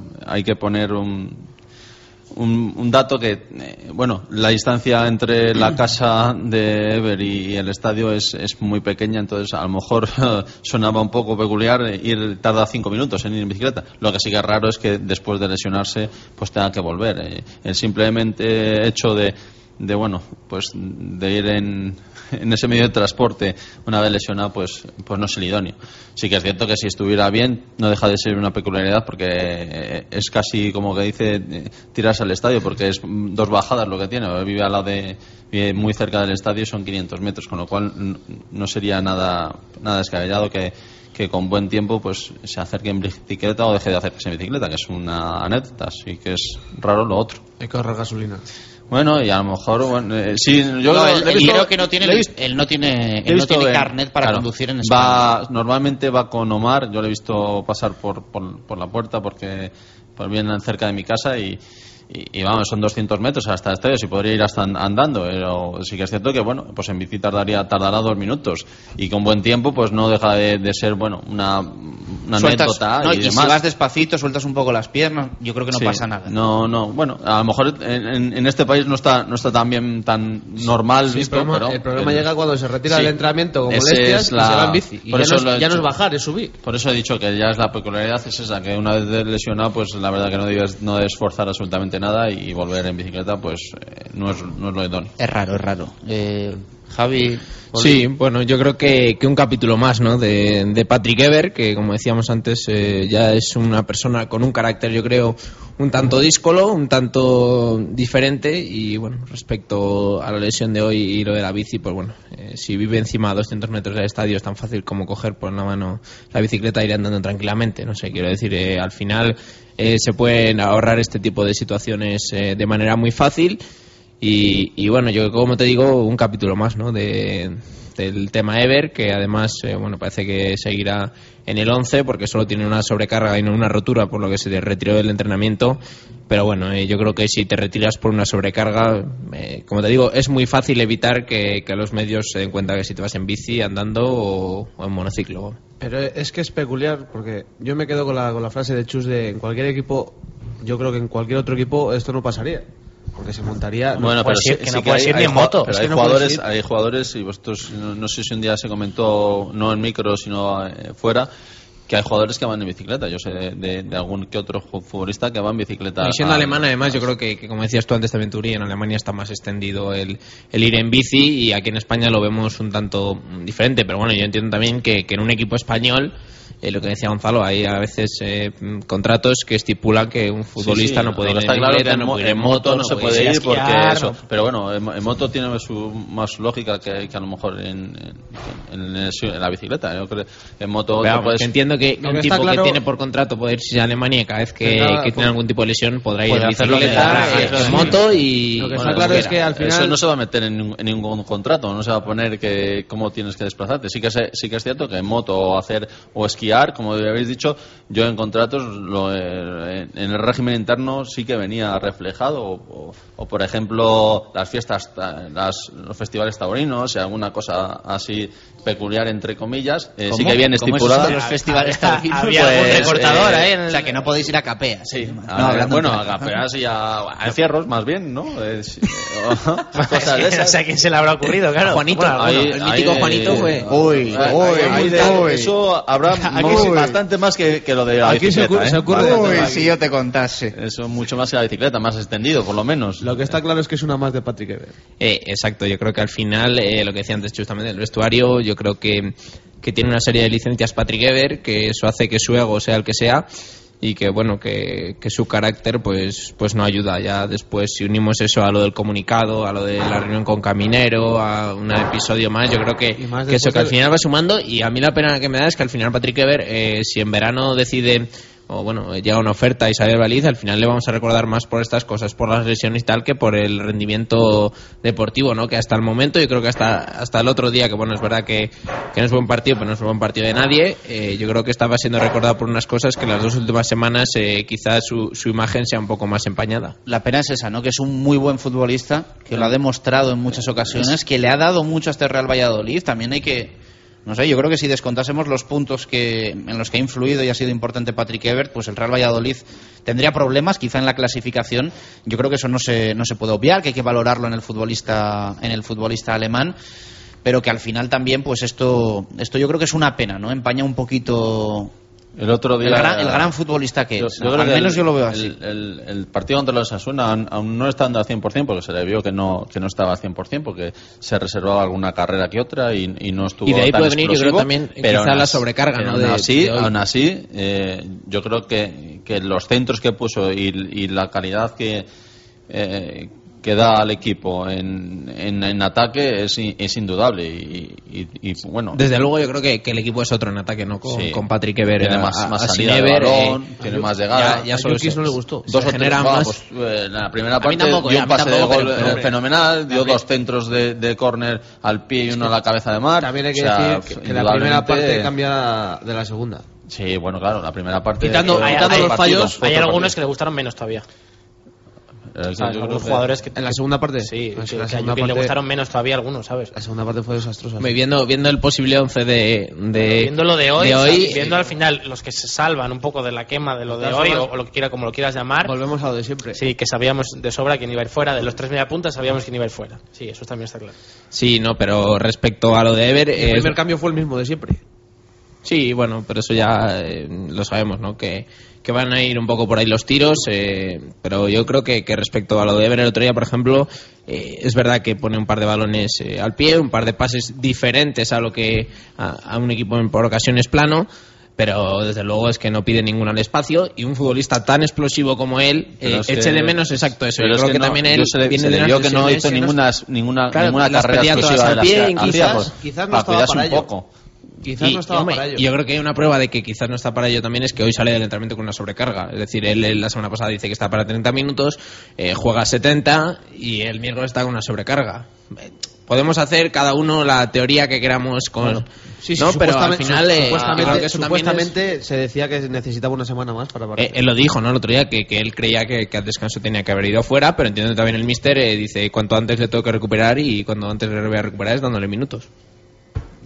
Bueno, pues eh, esto el tema de hoy de la bici y demás. Eh, lo de la reunión con Caminero, que ¿qué comentamos, Turi? ¿Qué te parece? Bueno, pues que al final, al final estas reuniones suele haberlas. Lo que pasa es que sienta mal y porque por el momento en el que estamos y porque eh, yo creo que en principio si, si ha sucedido así ya se le comentó que que hasta el verano nos iba a tocar, entonces eh, sí que sienta un poco mal, o sí que nos tiene que sentar un poco mal, porque, porque al final eh, lo que no queremos es que el jugador se descentre y que esté al, al, al 100% las jornadas que, que nos quedan, que para nosotros eh, van a ser muy importantes y un jugador de ese, de ese nivel, pues más importante todavía.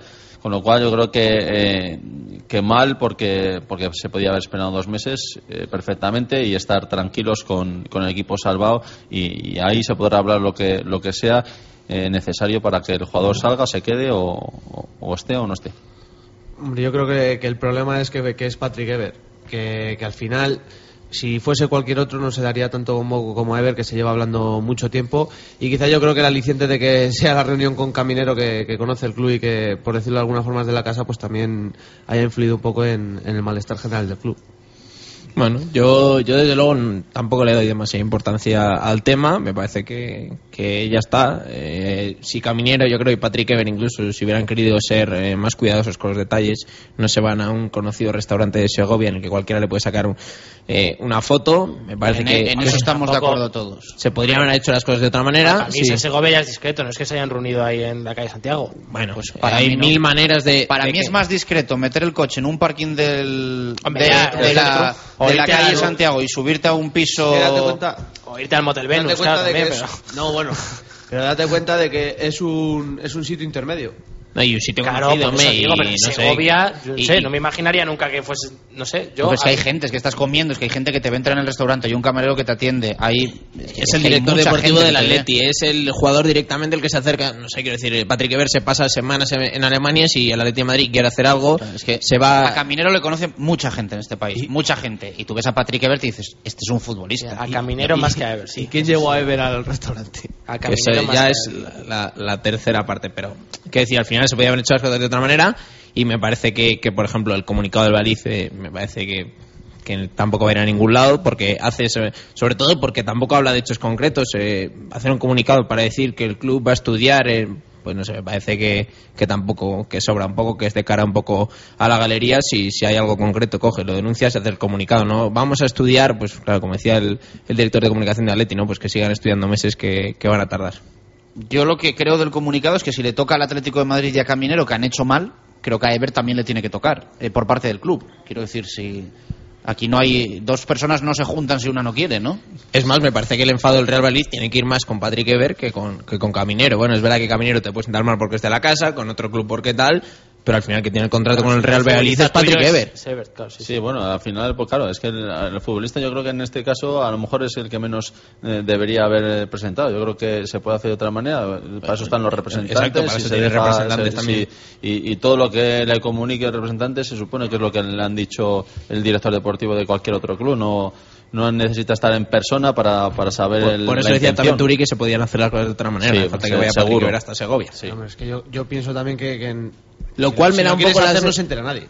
De todos modos, eso me da un poco la sensación de que no les importa que les vea la Vean, gente. claro. Es decir, por eso Bueno, yo sí, tampoco el- le doy el, interés se la sabe, idea- ¿no? yo El no- interés se sabe desde Navidades. Sí, pero yo no creo cual- que la idea de ellos fuera que les pillaran. Sí, pero bueno, tampoco estaban muy preocupados por su intimidad, desde luego. Yo creo que a Ever no le ha hecho mucha gracia. Y el interés tampoco no solo del Atlético de Madrid. Bueno, eh, yo creo que a lo mejor el Atlético de Madrid ya mostró un interés y a lo mejor para refrendar ese interés eh, ha habido esta reunión, pero la verdad es que se podía haber perfectamente pues puesto para un poco más adelante. el, comuni- el comunicado que te parece, Turi, no sé si lo has leído. No, entero no lo he leído, pero bueno, eh, lo que único que yo eh, supongo que se trata de, de- dar un poco la voz de que el club está fuera de, de la conformidad de, esas de esas reuniones y, y está pues eso un poco mosqueado ha dejado ver que está eh, que se sienta el club para defender a, a- su plantilla y a, y a los intereses Tú, eh, has estado en muchos vestuarios. ¿Podrías entender que, que a un jugador del Real Valladolid le pueda sentar mal la- las licencias que se permite Patrick Ebert y que le permiten a, a Patrick Ebert? Bueno, pero esas licencias, eh, como bien habéis dicho, de, de irse y no irse, eso se firmó antes de, de- de principio de año y ellos no está sabían. está Ah, bueno, apalabrado. apalabrado. Pero bueno, pero al final hay que cumplir unas eso. Lo que sí que, que es cierto que quizás sean demasiadas demasiadas cosas para un solo futbolista. Pero bueno, yo creo que cada uno se preocupa en el vestuario, cada uno se preocupa de lo suyo. Y lo que le sucede sí que es cierto que, que que bueno, hay comentarios y demás, pero eh, al final no, no va a influir en el grupo. Yo creo que cada uno va o, defiende eh, su interés y luego el, de- el del club, con lo cual el interés de, de un solo futbolista no va a afectar al resto. Por parte de Caminero, eh, ¿os ha decepcionado? No sé qué, si esperabais algo si, de Claro. Caminero. No sé Eh, si, si os ha decepcionado la, la, la postura de, Exacto, Chus, del director decepciona de deportivo Atlético de Madrid. y, y yo de Caminero, desde luego, tampoco esperaba demasiado.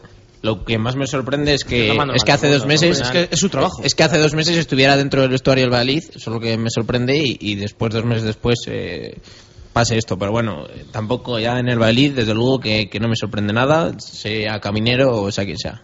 Al final yo tiré el apunte de que era caminero y a lo mejor eso es lo que también creaba un malestar mayor en el club, pero, pero bueno, yo al final yo creo que, su trabajo es lo que él tiene que hacer y ya imagino que estará planificando la temporada que viene y si lo cree conveniente yo tampoco lo veo lo veo ningún problema. Yo creo que el problema es de- del jugador. Lo que no nos puede sorprender es que tenga interés sobre algún futbolista de- del Valladolid, porque eh, al final es un club al que él sigue más que a, que a otros muchos, porque, porque por todo, por aquí. cercanía, porque está aquí, porque ha estado aquí, con lo cual si hay un futbolista interesante en esta plantilla, eh, yo creo que él va a ser de los primeros interesados en llevárselo.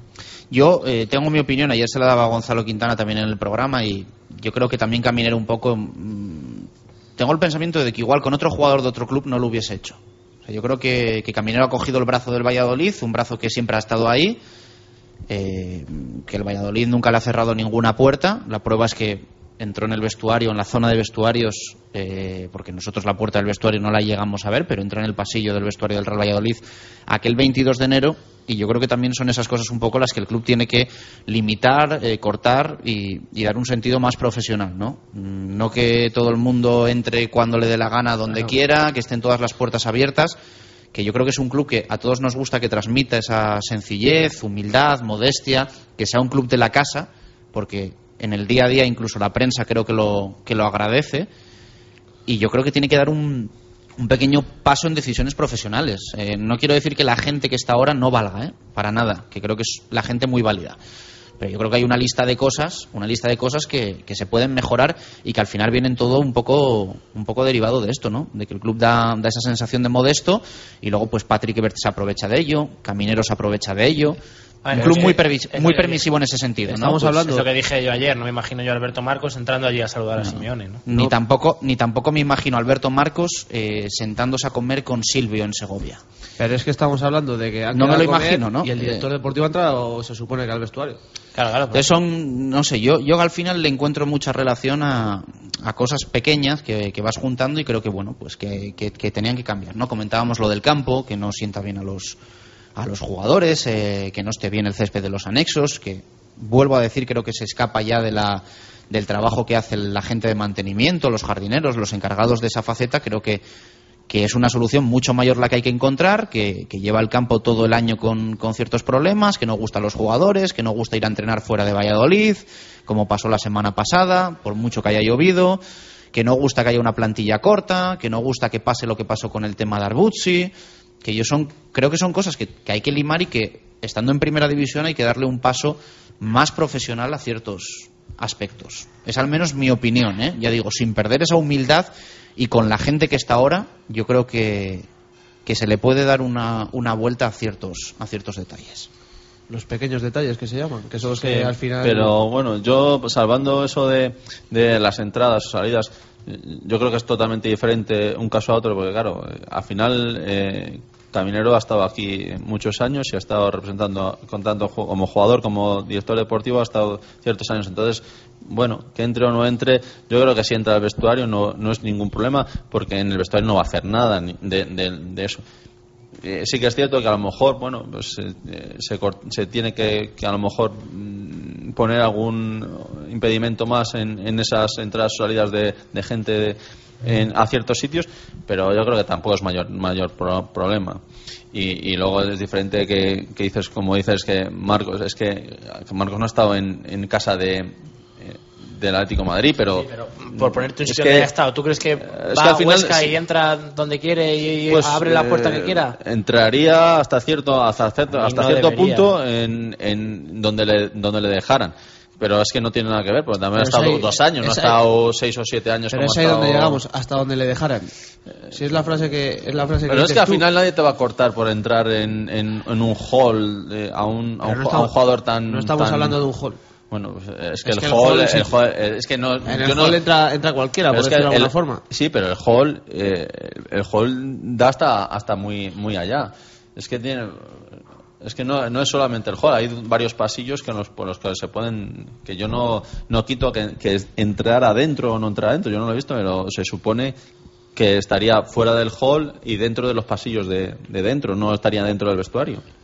Bueno, de cara al, a- al próximo partido del, del Valencia, lo hemos comentado también antes, eh, la, la- la opción de más futbolística de, de los cambios, ¿no? De meter a Rueda como medio centro, mm, meter a Larson por dentro, a Oscar en la izquierda, con el precedente, entre comillas, de aquel partido con Oscar en la izquierda contra el Betis, El Betis. en... eh, en el Ruiz de Lopera, em, todo ese tipo, Villamarina ahora, perdón, entonces todo ese tipo de cosas que, que os parece, sobre todo lo de lo de rueda dentro, ¿no? Que yo creo que es la, la más noticia, que sí que es verdad que se había dicho que era una posibilidad que Rueda haga de Álvaro Rubio y Álvaro Rubio hace de Víctor Pérez.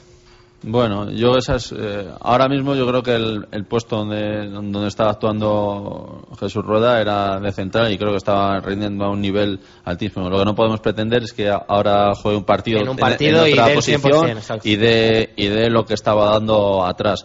Con lo cual, bueno, eh, es una opción. Si la baraja es porque tiene esa posibilidad y porque lo ve factible, pero yo creo que, que al final vamos a descolocar eh, eh, quizá a lo mejor demasiados futbolistas para un solo partido. Mm, Yo creo que, que no se descoloca tanto porque el que entra es central y él se mete al medio centro, que es una posición que conoce de, Sí. de siempre, porque prácticamente Está descolocando a Álvaro le pides hacer otra cosa que no hace, que es descolgarse hacia arriba, Sí, bueno, llegar más, yo lo que creo que Larson busca- por a Oscar delante. Lo que creo que, busca es cambiar algo porque últimamente no está bien. O sea, a mí me sorprende mucho el momento. en general. A el momento es que lleva ya una racha mala el Valladolid. Ya, ya, pero lleva tiempo jugando con Rubio Sastre. Han tenido partidos en el mismo nivel que el del otro día frente a Osasuna. Han tenido partidos buenos, como en Vallecas. Yo creo que han tenido, y lo tengo que decir, lo digo como lo pienso, han tenido más partidos malos que buenos desde que han jugado juntos. Sí, sí, yo también estoy de acuerdo. Y ahora que se va a recuperar Víctor Pérez, me sorprende que, que sea el momento de meter a Rueda ahí. También es verdad que, que ha habido muy pocos momentos en los que los tres centrales han estado han estado bien. Quizás se ve muy ahora- pocos partidos en los que han estado en convocatoria y para jugar Sereno, Valiente y Rueda. Quizás se ve ahora un poco más apurado. Apurado en, la- en lo que se refiere a la tabla. que es verdad que... que sorprende el momento, yo sobre todo por lo que lo que dice Chus de, del condicionante de del condicionante de Víctor, o sea, es decir, de que él Rueda sabe lo que decía Turi también de que evidentemente su primer partido como medio centro después de muchísimos años no va a estar al 100%, no va a jugar un partido perfecto seguro. ¿Tú tienes claro que va a jugar? Sí. Bueno, eh, yo mañana pues veremos. Sí, sí, no, no, no, pero, un poco te digo tu, tu bueno, siempre antes- que hemos antes te visto pregunté y me decías que sí. Yo siempre que hemos visto una cosa más o menos los miércoles, eh, luego más o menos, casi siempre, salvo alguna cosa rara, eh, es lo que lo que ha alineado. Y, el míster siempre lo ha dicho, ¿no? Que no esconde sus cartas ni mucho menos y, no espera hasta el último momento. Sí que es verdad que puede ser una prueba que igual haya hecho hoy, hoy lo ha visto, no me convence en nada y mañana la cambio. Pero no sería lo habitual. O sea, lo habitual, ya digo, los precedentes invitan a pensar que si lo ha probado hoy, sea lo que haga el, eh, el domingo. A mí, ya digo, me sorprende por el momento, me sorprende por el condicionante también que tiene para el propio Rueda, sacarle de su puesto para meterle en un puesto, iba a decir nuevo para él, no es nuevo para él, pero teniendo en cuenta que él sabe que, que viene Víctor por detrás y que es un poco un apaño, y también me sorprende mucho lo de lo de Larson por dentro, no tanto por Larson por dentro, sino por sacar a Oscar, a Oscar fuera. Pero es que Oscar, Oscar tampoco está pasando sus mejores momentos. Nos lo, nos lo reclamaba un oyente hace unos minutos. Eh, hay gente a la que no le ha gustado lo que hemos opinado eh, sobre Patrick Ebert. Y nos, nos reclamaban también la, la situación de Oscar. Que dice que hay gente que dice que lleva meses que no está bien y que. No, lleva, es que lleva un tiempo ya y lo, lo hemos hablado aquí semanas que Oscar no está siendo el Oscar de, de principio de Ah, pero temporada. también sí es que lo- es verdad que los jugadores pasan picos. Pero al final es un poco la línea del equipo, o sea, es lo que dices tú. Al final el otro día están todos mal y, y va fuera bueno. Sí, Eh, pero entonces es lo que vamos Dices, le, le hemos dado un toque de recuperación a Omar Ramos para recuperar a Omar Ramos y la media hora de Omar Ramos Pero es... es lo, que, es lo que hablamos siempre. El toque de atención, por decirlo de alguna forma, siempre va a los mismos. Y a lo mejor sí que es verdad que lo que necesita es un poco de descanso. Pero que hay futbolistas y futbolistas, yo creo que hay futbolistas al que le sientas fuera y al día siguiente sale a morir y hay al futbolistas al que a lo mejor sientas un día como a Omar Ramos o como a Javi Guerra cuando le has sentado y hasta luego. Sí, y luego a lo mejor le matas sacando a Es la que izquierda. escuchaba yo el otro día- El único partido que le hemos visto en la izquierda, lo matas. Escuchaba yo el otro día a, a Luis García Plaza una entrevista y decía, la primera vez que senté a Colunga, Colunga al día siguiente entrenó fatal, ya desconectó, pasaba del tema. Pues hay futbolistas que son así. Sí, bueno, eh, yo creo que con el no solo no solo el con el- la suplencia o no, yo creo que, que incluso con las palabras en, en rueda de prensa, no, el míster siempre ha buscado un poco eso. Eh, lo decías, hace dos semanas eh, a Omar le pincha y Omar en la noveta prácticamente no aparece y la media hora del otro día pues pues tampoco es buena, ¿no? Hay futbolistas que que con el palo y la zanahoria funcionan mejor y otros con los que con los que no. También entiendo que el míster eh, al final tiene que ser un motivador, que tiene que buscar sacar el mejor rendimiento de, de unos y de otros y, y creo que bueno, que en este caso veremos a ver, pero por ejemplo eh, tampoco me gustó eh, la rajada del otro día del míster en rueda de prensa, hablando de Chavis, de Iniestas, de que se ha perdido la humildad, etcétera. Creo que cuando el equipo es humilde, ¿no? Y, y- y como el año pasado en segunda, e iba a campos donde no te regalaban nada y, era humilde, pues yo creo que, que si el máxime- máximo artífice de esa actitud era Jukic, ahora cuando la han perdido, creo que también el míster tiene que demostrar que, que es capaz de meter esa mentalidad otra vez en la plantilla. Y yendo un poco a los cambios en el 11, creo que a mí me gusta la puesta de rueda en el centro del campo. Creo que incluso eh, aquel partido en, en el Sadar, cuando fue eh, titular Neira y Víctor Pérez, yo ahora incluso reclamé a Rueda eh, en el centro del campo porque en ese momento no veía a Baraja bien. eh, al que yo creo que matamos de todos modos poniendo a Rueda en el centro del campo es a Baraja, que debe pensar que más o menos está en los entrenamientos como, como los que van al filial, un poco de sparring, porque me ha jugado Neira, ha jugado Víctor Pérez, ha jugado Sastre, y si ahora se confirma va a jugar Rueda también por que delante de él. él no lo hizo mal. Exacto, jugó dos días. Eh, ganó el equipo, El día de Zaragoza mal. lo hizo muy bien. El día del Levante marcó un gol gol. y estuvo un poco en la línea del equipo. Y, y bueno, yo creo que, que eso, al final también lo que decíamos de bueno, ¿no? Baraja es verdad que, que no se mere- por el momento eh, con el Mister no se ha merecido las mismas oportunidades que otros. Y, y bueno, al final yo creo que, que sorprende, entre comillas, que, mueva un poco también la defensa para mover el centro del campo, porque además estás moviendo, al final está moviendo eh, la columna vertebral, ¿no? El centro de la defensa, el centro, el medio del centro. Prácticamente un puesto y un por poco línea, ¿no? eh, el media punta. sí, pero al final eh, te miras y Los es un poco la columna, ¿no? Porque son los centrales, que son muy importantes en este equipo, eh, lo del centro del campo, que es lo más importante siempre de un equipo, y Oscar, que, que a priori es el jugador más importante también del equipo, que le pones un poco a la izquierda. Yo creo que que buscando también sobre todo la velocidad de, de Larson, que es el que va a jugar en punta con, con Manucho, eh, podrá hacer menos de enlace y a priori yo creo también lo de Álvaro Rubio y Rueda, yo pensaba que iba a jugar por delante Rueda, pero tras ver el entrenamiento de hoy creo que, va a ser al revés, ¿no? que parece que, es que va se va a descolgar Álvaro Rubio y yo creo que también buscando que, que abarque más campo Jesús Rueda y que Álvaro Rubio también tiene ya una edad, tiene muchos minutos acumulados, se le está viendo un poquito ya cansado y, y, bueno, quizá eh, necesita que entre el centro del campo y la defensa el que abarque más campo sea Rueda, que veremos a ver eh, lo que decíais al final, ¿no? Lleva mucho tiempo sin jugar de medio centro, yo creo que desde la época de Abel un par de partidos y que tampoco fue demasiado buena y todo lo que ha jugado con Jukic ha sido de central, así que bueno, me sorprende pues por una cosa que también, eh, bueno, escuchaba ayer a, a Chus también en, en la jornada, ¿no? En la tele decía que que el Mister, bueno, no era muy de cambios radicales, eh, por eso creía que no jugaba con dos puntas y, y me sorprende eso, ese cambio radical de repente, porque el Mister cuando ha cambiado algo ha sido un poco de, de cambiar Además, cositas, igual a los centrales. El al- condicionante del futbolista que es, a un futbolista que él desde que llegó el primer día dijo, este no es medio centro, a este le hago yo central, este me recuerda a mí, este tiene salida de balón, a este le hago yo central, le hago central, le hago central, y le ha hecho un, un- un muy buen central, ¿no? Y sorprende un poco también por el futbolista que es en, en concreto. Sí, exacto. Entonces, bueno, veremos a ver. eh, yo la verdad que, que soy siempre he sido muy pro Jesús Rueda, no entendí cuando se quedaba en el banquillo porque jugara sereno. Y, creo que en el centro del campo lo puede hacer muy bien, pero claro, ahora es lo que os decía, ¿no? Y no podemos esperar desde luego un rendimiento inmediato y, y sorprende por eso, porque si él lo tenía en mente ha tenido también otros partidos, pero entiendo que también para él el crédito de Luis Astre pues ha llegado un poco a su fin entre comillas, eh, llega ya el momento en el que si das 10 partidos a un futbolista y no y ves que no, pues eh, hasta la confianza, claro, no puede ser ilimitada y al final o, o te respondes o tienes que apostar por otros. sí. A lo mejor el problema no era tanto a lo mejor del... eh, Que hablas, hablas de matar a, a Baraja y a, a Luis lo va a matar también. Ya, pero te digo que a lo mejor el problema no es tanto de Luis Sastre como futbolista en sí, sino del perfil de futbolista que necesitas. busca? o sea, No, no ¿qué de que? Luis Sastre no le valga, sino de que a lo mejor le vale como Álvaro, es que no le vale... Partimos, partimos de que Luis Astre no es Víctor Pérez. Ya lo hemos dicho mil veces que al final a- a- se solapan tanto que, que uno de los dos pierde mucho protagonismo, protagonismo en el, en el encuentro cuando juegan juegan juntos, juegan en, en- en esas posiciones. Hubo algún partido en el que, que Sastre se descolgó un poquito más y en ese se le vio diferentes o diferentes cosas y, y se le apreció un poco más, pero en el momento en que, que juegan muy en la, en la misma línea, en la misma tónica, se, Sí, se la, pierde la realidad yo creo que al final es esa, ¿no? Que Rubio y Sastre no ha funcionado. Es verdad que el Mister, eh, yo creo que, enti- que entiendo que pensaba que iba a sacar de Luis Sastre eh, una faceta, sobre todo en campo contrario, de, de estar más cerquita de Oscar, de llegar más a área y, y no la ha podido sacar. Y al final, pues bueno, lo que me sorprende es eso, ¿no? Que al final eh, hablamos de que Rubio y Sastre son el mismo perfil y en ningún momento ha probado. Es verdad que por momentos ellos se, se intercambiaban, ¿no? Pero en ningún momento yo creo que era tan claro que el que tenía que descolgarse era Álvaro Rubio y quedarse Sastre. y en cambio con Rueda sí lo ha entrenado más. Pero es que tampoco, claro. creo, tampoco creo que, que Rueda y Rubio sean de diferente perfil. Ah. O sea, sí que es verdad que la habrán, que la habrán entrenado con Rueda mucho más atrás que, que Álvaro Rubio, pero es que tampoco creo que Álvaro Rubio sea el jugador indicado para jugar ahí.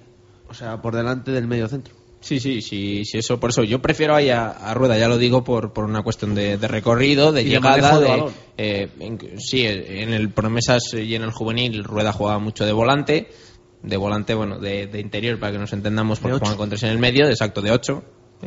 como dice Oli, y claro, eh, Jesús Rueda es un jugador de llegada, de recorrido, que puede abarcar mucho campo, tiene buen golpeo.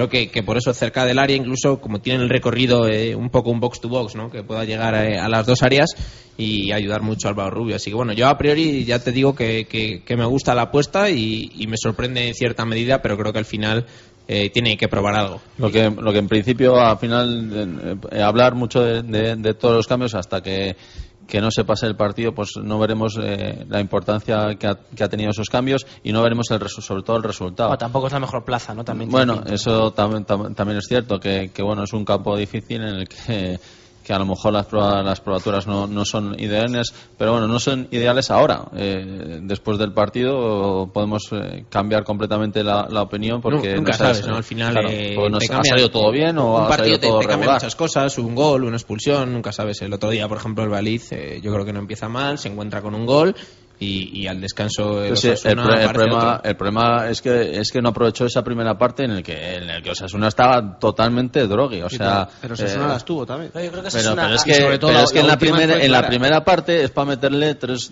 tres, creo que tres aprovechando también- de, de los innumerosos er- Sí, errores que cometen de toda Oscar- clase. Oscar pero ya, ya no es las ocasiones claras, es que eh, te regalaban todo, todo, Sí, todo, da- todo- la sensación te regalaban de, todo, de o sea, conceder bastante. sí, Aún así, yo creo que Osasuna hace cosas bien, que es que minimiza gran parte del plan del Valladolid de ese fútbol directo porque coloca su defensa a 40 Pero metros del que- portero es y que te pone a Manucho a eso- 50. Eso fue, eso Dice, fue ahora salta si quieres y- suicidio, y buscas un, el- suicidio, un suicidio, o sea, pero no tienes coger sí, pero no tienes gente que corra al espacio, Turi. Sí, eh, sí, pero porque al final la que se descuelga es Oscar porque dice, oye, llevamos aquí media descuelga, hora es saltando que en el centro del campo, me voy a correr alguna. es que Manucho hace claro. tres desmarques que se meten fuera de juego las tres veces por tener muchísima prisa.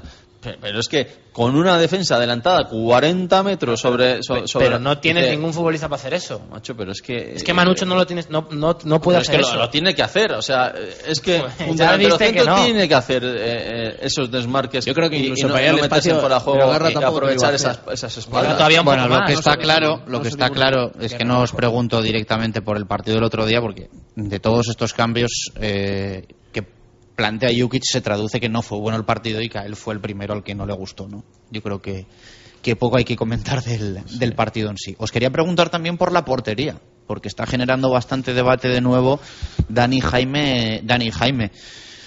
Yo eh, voy a dar también mi opinión. Eh, yo creo que Jaime tuvo unos errores y se le cambió y Dani ha tenido unos errores y de momento Jukic le mantiene, ¿no? Quizás siendo objetivo, que es difícil, eh, pero yo lo intento. Igual a Jaime le... pues no sé si decir que se merece la, la oportunidad. Bueno, ahí eh, yo es que soy partidario de, de ver los entrenamientos y, y ver el, el que mejor est- en el mejor estado esté. Entonces, eh, sí que es cierto que lo que, Para eso lo que, estáis, Quintana. lo que estáis comentando. Ya que- te mira Oli como diciendo el entrenador que, que haga que hace no, pero en la, en la, por- entrenamientos, pero en la, no por- en la portería, en la, Menos en la portería es, di- es diferente. Yo creo que eh, no mira la portería. sí, Menos en todas las pachangas, Yo- en todos los Yo creo que entrenamientos, el en todo entrenador eso. apuesta por uno el día 1 de septiembre dice, este es el mío. Vamos a lo Y es mismo y a lo que hablábamos al principio 80% de cuando decía Gonzalo lo de claro es que a mí me metes a jugar con cinco del filial y los Claro. otros cinco que no cuentan y qué juego yo aquí el portero que juega con esos cinco al final recibe Le 30 llegan tiros 35 y el, el otro Sí, no pero, llega pero al final yo creo que, que en ese. Sí es verdad que los porteros en el entrenamiento los rotan más. Los rotan más que, que a los jugadores de... pero porque Pero a lo que, a lo que volvías, sí que es cierto que, está, que el otro día pues eh, eh, tuvo unas, in- unas intervenciones, sobre todo influencia en, en alguna ocasión, y, y- y bueno, eh, ahí puede rotar y, y perfectamente pues dar oportunidad a los dos porque los dos eh, han cometido ciertos yo errores. siempre a he Jaime dicho- lo crucifica el día del Betis Yo siempre he dicho que en la portería, eh, para mí había un problema en septiembre, solo que era un sitio, y yo creo que lo he dicho mil veces, en el que estaba completo. O sea, era un problema, en todo caso, cualitativo, pero no cuantitativo. Y cuando te juntas el 15 de agosto, tienes muchos problemas cuantitativos. No tienes extremos, tienes tres mediocentros, tienes solo dos centrales. O sea, hay gente, hay puestos en los que te falta gente directamente. No ya que esa gente sea válida o no sea válida, sino que te falta gente. Entonces, en la portería, como estaba cubierto el puesto, porque es verdad que había dos porteros, pues se miró, yo creo, hacia otros sitios. Sí, po- posiblemente. Yo creo que, que al final Jukic eh, piensa, igual que pensamos la Es que mayoría. hay un lateral derecho, es que hay pero- tres centrales. es ¿y hay- dónde- ¿y dónde vas con tres porteros? No, ya, ya, claro, pero que por eso digo que en verano, No sé, como había ¿pero dónde dos, vas con estos dos? Sí, sí, yo estoy de acuerdo, Javier, que dónde vamos, pero, pero ¿dónde vas con tres porteros y los tres profesionales? No, no, ya te digo que, que por eso digo que no se firmó un portero y que había había, dos. otras cosas, claro, exacto. Había, Habría otras prioridades, desde luego. Pues y, claro. Y yo creo que al final el, el Mister, eh, igual que la mayoría de nosotros, eh, piensa que Jaime y Dani tienen eh, carencias, que en primera es tienen, van a tener un rendimiento muy regular, pero que al final eh, él, eh, apuesta por Dani, no sé exactamente la jornada, de las 7, la 8, y al final yo creo que a rendimiento parejo dice, mira, voy a dejar de, de por lo menos de marear la portería, el que voy a apostar es Dani hasta el, hasta el 30 de junio, hasta la jornada 38, y, y ahí voy a morir con Dani porque, porque, Es que bueno, al final soy- él piensa, yo entiendo que él pensaba que, que le iba a dar mm, quizá mayor rendimiento eh, a largo plazo. Eh, a mí me parece mejor portero Jaime, pero me parece que ninguno de los dos, que el Valladolid tiene un problema en la portería, lo tenía cuando ganaba donde fuera y lo tiene eh, cuando ahora lleva tres derrotas seguidas. Yo creo que va a mantener a Dani, aunque con lo de hoy de rueda me ha sorprendido tanto que ya no que ya no sé, yo creo que va a mantener a Dani, pero creo que quizá eh, un poco viendo lo que hizo Jaime y por qué le quitó, creo que que que también además- Dani ha dado motivos para que ahora se produzca otra vez el cambio y Jaime tenga al menos la oportunidad de recuperar la titularidad. Además que yo soy de la ya una cuestión de, oportuni- de, de, de- de oportunidades, vamos, pero bueno, que al final el entrenador decide y... Yo soy de la opinión de que cambiar a un portero da mucha inseguridad al equipo, porque al final yo creo que la portería es un puesto de los más claves de, de un equipo y cuando ves que el portero no, no se asienta a ninguno de los dos y que hay continuos cambios, pues al final el equipo se siente un poco... A mí no me parece cambio menos radical pasar a un central que lleva un año y medio Sí, jugando sí, no. de central titular al medio centro Totalmente cuando dos tíos llevan dos meses jugando en esa posición. ¿eh? También me parece un cambio Sí, sí, bastante... totalmente de acuerdo y chocante sobre todo que, que sea Rueda el que el que llegue ahí al medio campo cuando le decía Gonzalo que siempre ha querido que sea que sea central. Lo que sí que es verdad es que a Jaime lo cortó directamente cuando fue lo del Betis. El fallo que, que tuvo Jaime que fue clamoroso y, y- y te dio la derrota. Yo, yo creo que fue el del español. Pero es que el del español Esto no costó puntos. Ya, pero es Bueno, verdad que pero, pero ahí está. el día después del español es cuando lo quita. Ya, pero es que La semana después. El, partido de- del domingo contra los Asuna, o sea, el Valladolid sí que es verdad que la segunda parte juega horrorosamente mal. No pasa en medio campo, casi. No pasa en el medio campo, pero es que todo viene de que el gol de los Asuna, el fallo de Dani llega muy pronto. Sí, es que el Valladolid eh, está mal, pero aún así le regalamos los goles. Y que luego y que luego el segundo gol para mí sigue siendo fallo de Dani. Bueno. Pues está ahí a mitad de área. Bueno, pues aquí lo, aquí lo vamos a dejar, que tenemos que leer carta de Pucelano Anónimo con tres pistas. Gracias a todos. eh, Javi Pardo, eh, Dani Lorasque, Jesús Turiel y Gonzalo Quintana. Mañana, mañana más. Quintana ya desde el estudio. Sí, mañana volvemos con la actualidad del Pucela. Gracias a todos, un fuerte abrazo. Eh, vamos con esas tres pistas. Hoy hay seis puntos en juego. La respuesta correcta a pucelananónimo.rm.gmail.com. Si nadie acertó ni lunes ni martes, se llevaría 15 puntos el primero.